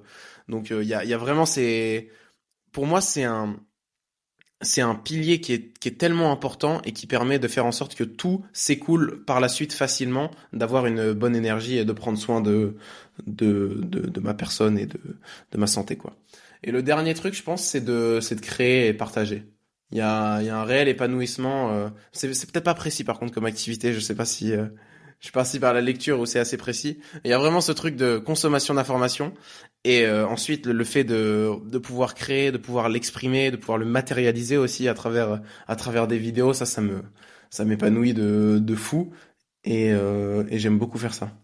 Étant donné que tu as mis la lecture euh, comme euh, comme premier hack entre guillemets, euh, euh, je peux pas m'empêcher de te poser la question euh, quel a été ou quels ont été les ouvrages qui t'ont le plus marqué, le plus aidé dans dans ton dans ton évolution? Ouais, ouais, ouais, ouais. tout d'abord, je dirais Antifragile de Taleb. C'est c'est pour moi un, un pilier qui est qui est énorme et je pense ça m'a. En fait, je l'ai, je l'ai même lu deux fois parce qu'il est quand même assez, euh, assez complexe. Mais je trouve vraiment que, que Taleb, c'est un des plus grands euh, penseurs, philosophes de, de ce siècle et c'est extraordinaire ce qu'il a, ce qui, qui nous a pondu comme, euh, comme bouquin. Ensuite, hum, qu'est-ce qui m'a beaucoup plu? Par exemple, le pouvoir du sommeil, on en a parlé tout à Mm. l'heure, mais ça, euh, c'est, euh, enfin, le pouvoir du sommeil et des, et des rêves, je crois, un truc comme ça. Euh, ça c'est un, ça c'est un truc vraiment qui m'a, qui m'a permis de prendre conscience à quel point est-ce que le sommeil était important. Et quand j'ai fini sa lecture, je me suis dit mais, mais tout le monde devrait lire ça, tout le monde devrait être au courant de cette importance capitale que représente le sommeil et comment faire en sorte de d'en tirer profit au maximum. Euh, donc ça, ça fait partie un peu des, des lectures que j'estime être être piliers. Euh, faudrait, j'ai ma petite bibliothèque derrière.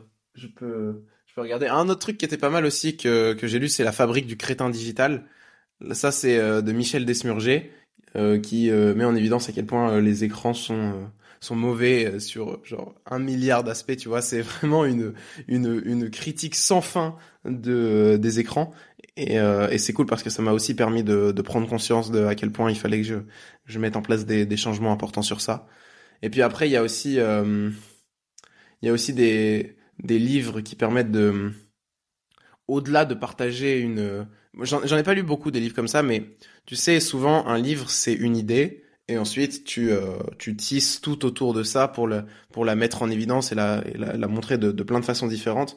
Et moi, j'aime bien aussi les livres qui te, qui t'apprennent surtout à, à réfléchir, à penser et, euh, et à analyser en fait les, les situations, tu vois. Et typiquement là, ce que je suis en train de lire de Naval Ravikant, l'almanach, j'ai- j'aime bien parce qu'il y a plein de moments où il dit que, en fait, lui, il y a, il y a plein de, de livres. Par exemple, il est parti des, des mathématiques, de la physique, de ces, euh, de ces matières un peu premières pour avoir des connaissances solides et être en capacité de juger et d'analyser tout ce que ce qu'on va lui partager. Et, euh, et ça, je pense que c'est c'est un truc que j'ai envie de, de faire davantage à, l'avenir, c'est de m'orienter vers des lectures un peu plus euh, en mode effet Lindy, tu vois, qui existent depuis longtemps, qui se basent sur des, des principes fondamentaux et euh, qui permettent d'avoir des, des connaissances solides et aussi euh, qui vont durer dans le temps. Ouais, l'almanach, euh, il est sur ma sur ma booklist, euh, mais je l'ai pas encore lu, donc euh, t'en as t'en as parlé deux trois fois dans le podcast, ça m'a Ouais. ça m'a donné envie de de m'y mettre, mais euh, tellement de choses à lire. Ouais, en fait, c'est surtout que Naval, il est. Moi, j'en ai beaucoup entendu parler de ce gars, tu vois. Il est assez actif sur Internet, mais comme j'ai pas Twitter, euh, j'ai jamais vu. Donc, euh, je me suis dit. euh, En fait, pour la petite anecdote, ça, c'est un bouquin qui m'a été offert, offert par un, un abonné dans le train. Le gars, je l'ai croisé, il, il m'a dit ah, je te connais et tout. Donc, il est venu s'asseoir à côté de moi, on a discuté, il, il m'a filé le bouquin. Et, euh, et ouais, franchement, c'est euh, c'est pas mal. C'est une lecture un peu facile, euh, un peu rapide, mais, mais j'aime bien. Est-ce qu'il y a un outil que t'as acheté récemment qui a changé ton quotidien? Récemment ou pas d'ailleurs Euh... Comment? Récemment ou pas d'ailleurs hein, de- Ouais, ouais, ouais. Euh, bah là, ça me vient tout de suite à l'esprit le vitaliseur de Marion Yes. pour cuire mes, euh, mes mes fruits et légumes. Ça, c'est incroyable. Et en fait, j'en parlais avec ma mère euh, hier. Je trouve ça incroyable. Comment est-ce que, tu vois, c'est c'est une petite action, c'est une petite décision qui, au début, vient complètement bousculer le le statu quo. T'avais pas l'habitude de fonctionner comme ça. Il faut que, au début, tu t'adaptes, tu achètes le produit qui a un certain coût financier, une petite barrière à l'entrée, on va dire. Euh, mais une fois que tu as fait ça, en fait, c'est automatique. Et euh, c'est-à-dire qu'aujourd'hui, tous mes légumes, je les cuis à la vapeur. Et peut-être que, bah voilà, je gagne à chaque repas 20, 30% de plus de minéraux et de vitamines. Et euh, sur le long terme, c'est immense, tu vois. Alors que de base, c'est juste un petit changement de 10 jours où j'étais en mode, ah ouais, c'est vrai, il faut faire comme ça, les légumes, tac, tac, tac. Faut que j'achète le truc, machin, j'ai pas l'habitude, faut que je dépense de l'argent. Mais après, une fois que c'est fait, en fait, ça, ça compound tellement que euh, ça, pour moi, c'est le genre d'achat qui est extrêmement puissant parce que ça vient euh, jouer dans, sur ton quotidien et sur ton environnement. Ouais, j'adore. J'adore. euh, Et là, faut que je fasse pareil avec l'eau d'ailleurs. Je vais, euh, j'ai acheté là, enfin je l'ai pas acheté, mais je suis en train de, parce que ça c'est un peu l'avantage d'être euh, d'être sur les réseaux, c'est que par exemple le vitaliseur de Marion, tu vois, il m'a il m'a été envoyé. Euh, et du coup là j'ai vu, euh, j'ai essayé de voir avec euh, Berkey aussi pour recevoir un, un filtre à eau. Et bah ça c'est pareil, tu vois, au début t'as pas trop l'habitude de fonctionner comme ça, mais après tu prends l'habitude et, et c'est génial quoi. Bah, je suis un fan des deux produits euh, pour le vitaliseur de Marion, en plus euh, des 20 ou 30% de minéraux en plus, etc., de, de vitamines euh, qui sont préservés. Bah, je trouve que à terme, ça devient même euh, une, une économie euh, de charge mentale. Parce que, tu vois, moi, je, je regarde même pas les temps de cuisson des légumes, etc. Simplement, je les coupe, je les mets dedans, et puis je laisse cuire à peu près euh, 20 minutes. je fais le même, la même durée pour tout, tu vois. Et, et en fait, ils sont délicieux. Ils sont bien meilleurs que n'importe quelle autre façon. Ouais. T'as juste à rajouter un filet d'huile d'olive, un peu de sel, un truc comme ça. Donc en fait, je vais De au ouf. magasin, j'achète des produits de saison dans mon magasin bio ou mon panier bio que je reçois avec des trucs. Je me pose pas de questions, tu vois. Je les coupe juste, je laisse la peau, etc. Je mets, je mets dedans, paf, et donc euh, filet d'huile d'olive, euh, un petit peu de sel, et ça y est, j'ai mes légumes qui sont prêts. À côté de ça, tu fais cuire une viande, un poisson. euh, le poisson, en plus, je le fais au vitelliseur aussi, il est délicieux. Euh, et, Mm. et donc en fait, il y a une forme de variété malgré tout dans les repas parce que les légumes, bah, ils varient en fonction de la saison. Mais malgré tout, une facilité. Je regarde jamais une recette sur internet ou autre, une facilité d'accès et de préparation parce que ben, le mode de cuisson est hyper simple et qu'il préserve aussi, je trouve, particulièrement bien les saveurs des aliments qui sont euh, délicieux euh, avec un filet d'huile d'olive.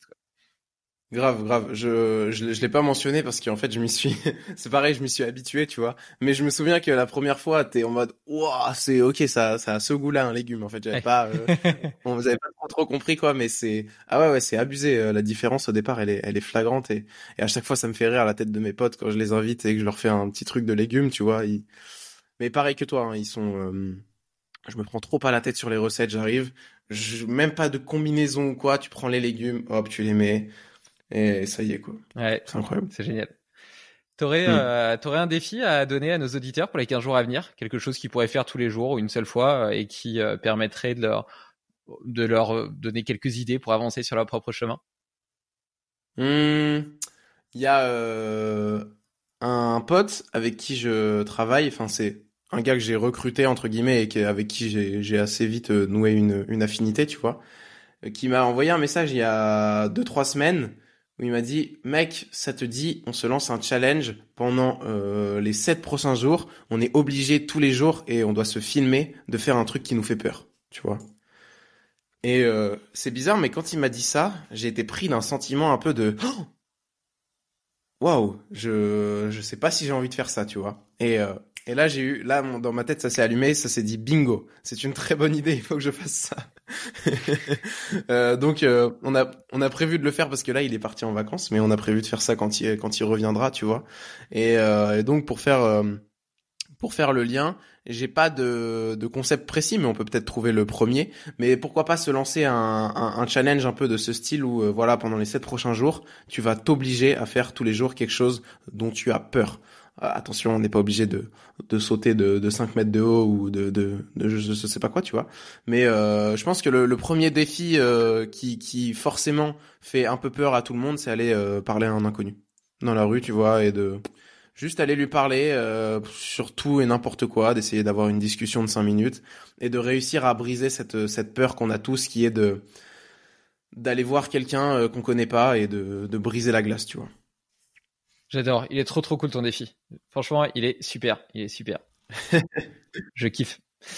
D'ailleurs, je sais pas ce que je vais faire euh, pendant les sept jours euh, pour avoir toujours quelque chose qui va me faire peur, mais mais je pense qu'il y a moyen de de faire un truc sympa. J'essaierai peut-être d'en faire des des vidéos. Ça peut être cool. Ouais, bah donc du coup, il faut te suivre sur Instagram pour, euh, pour, pour, pour voir quels vont être tes défis et puis potentiellement nous inspirer dans les nôtres. C'est ça, exactement. Euh, D'ailleurs, tu as un prochain invité à me recommander? Que tu aimerais entendre sur Limitless Project? Mhm.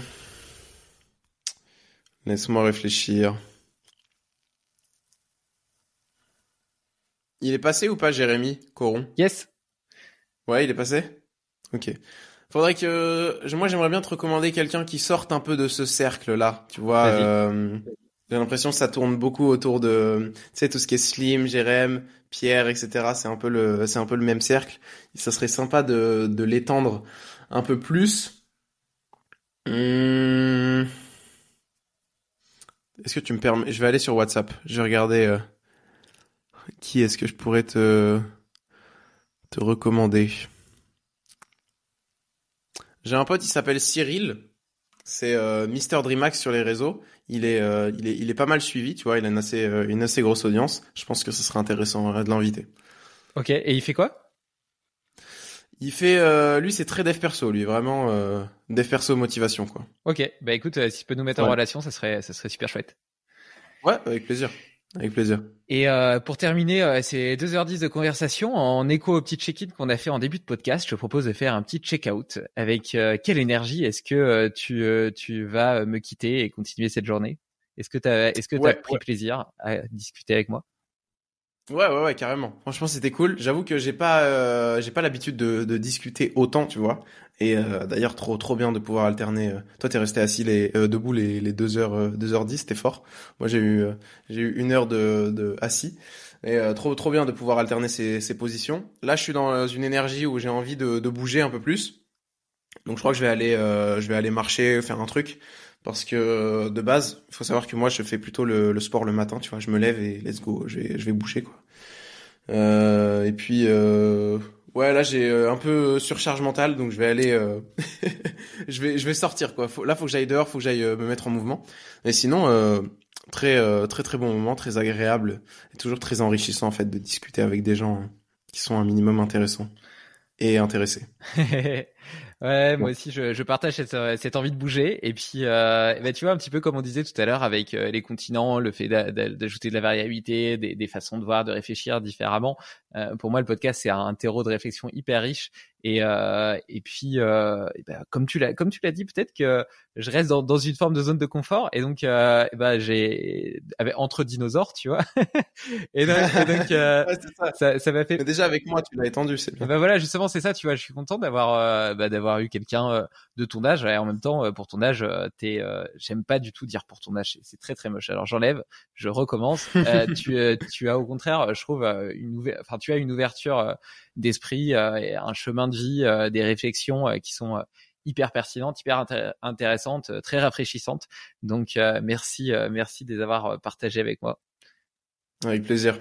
Et puis bah, je te dis à bientôt. Merci. Écoute, je te partagerai euh, mes, mes idées entrepreneuriales dès que dès que ça sera plus concret. Et euh, et puis euh, je- j'irai découvrir ton programme lorsque tu lanceras. Magnifique. À bientôt Dali. Merci, David. Ciao. Tu connais l'effet papillon? Un battement d'aile peut changer le monde. Alors si cet épisode t'a plu, partage-le autour de toi. Pour ne rien oublier, sache aussi que tu peux retrouver les meilleures citations et hacks dans l'article lié sur limitless-project.com. Enfin, j'ai une grande annonce à te faire. Le premier festival Limitless Project, réunissant les invités et auditeurs pour des conférences passionnantes, des ateliers exubérants et des rencontres hors du commun, aura lieu le week-end du 15 septembre 2023. Tu peux déjà booker la date, ce sera un moment magique. Belle journée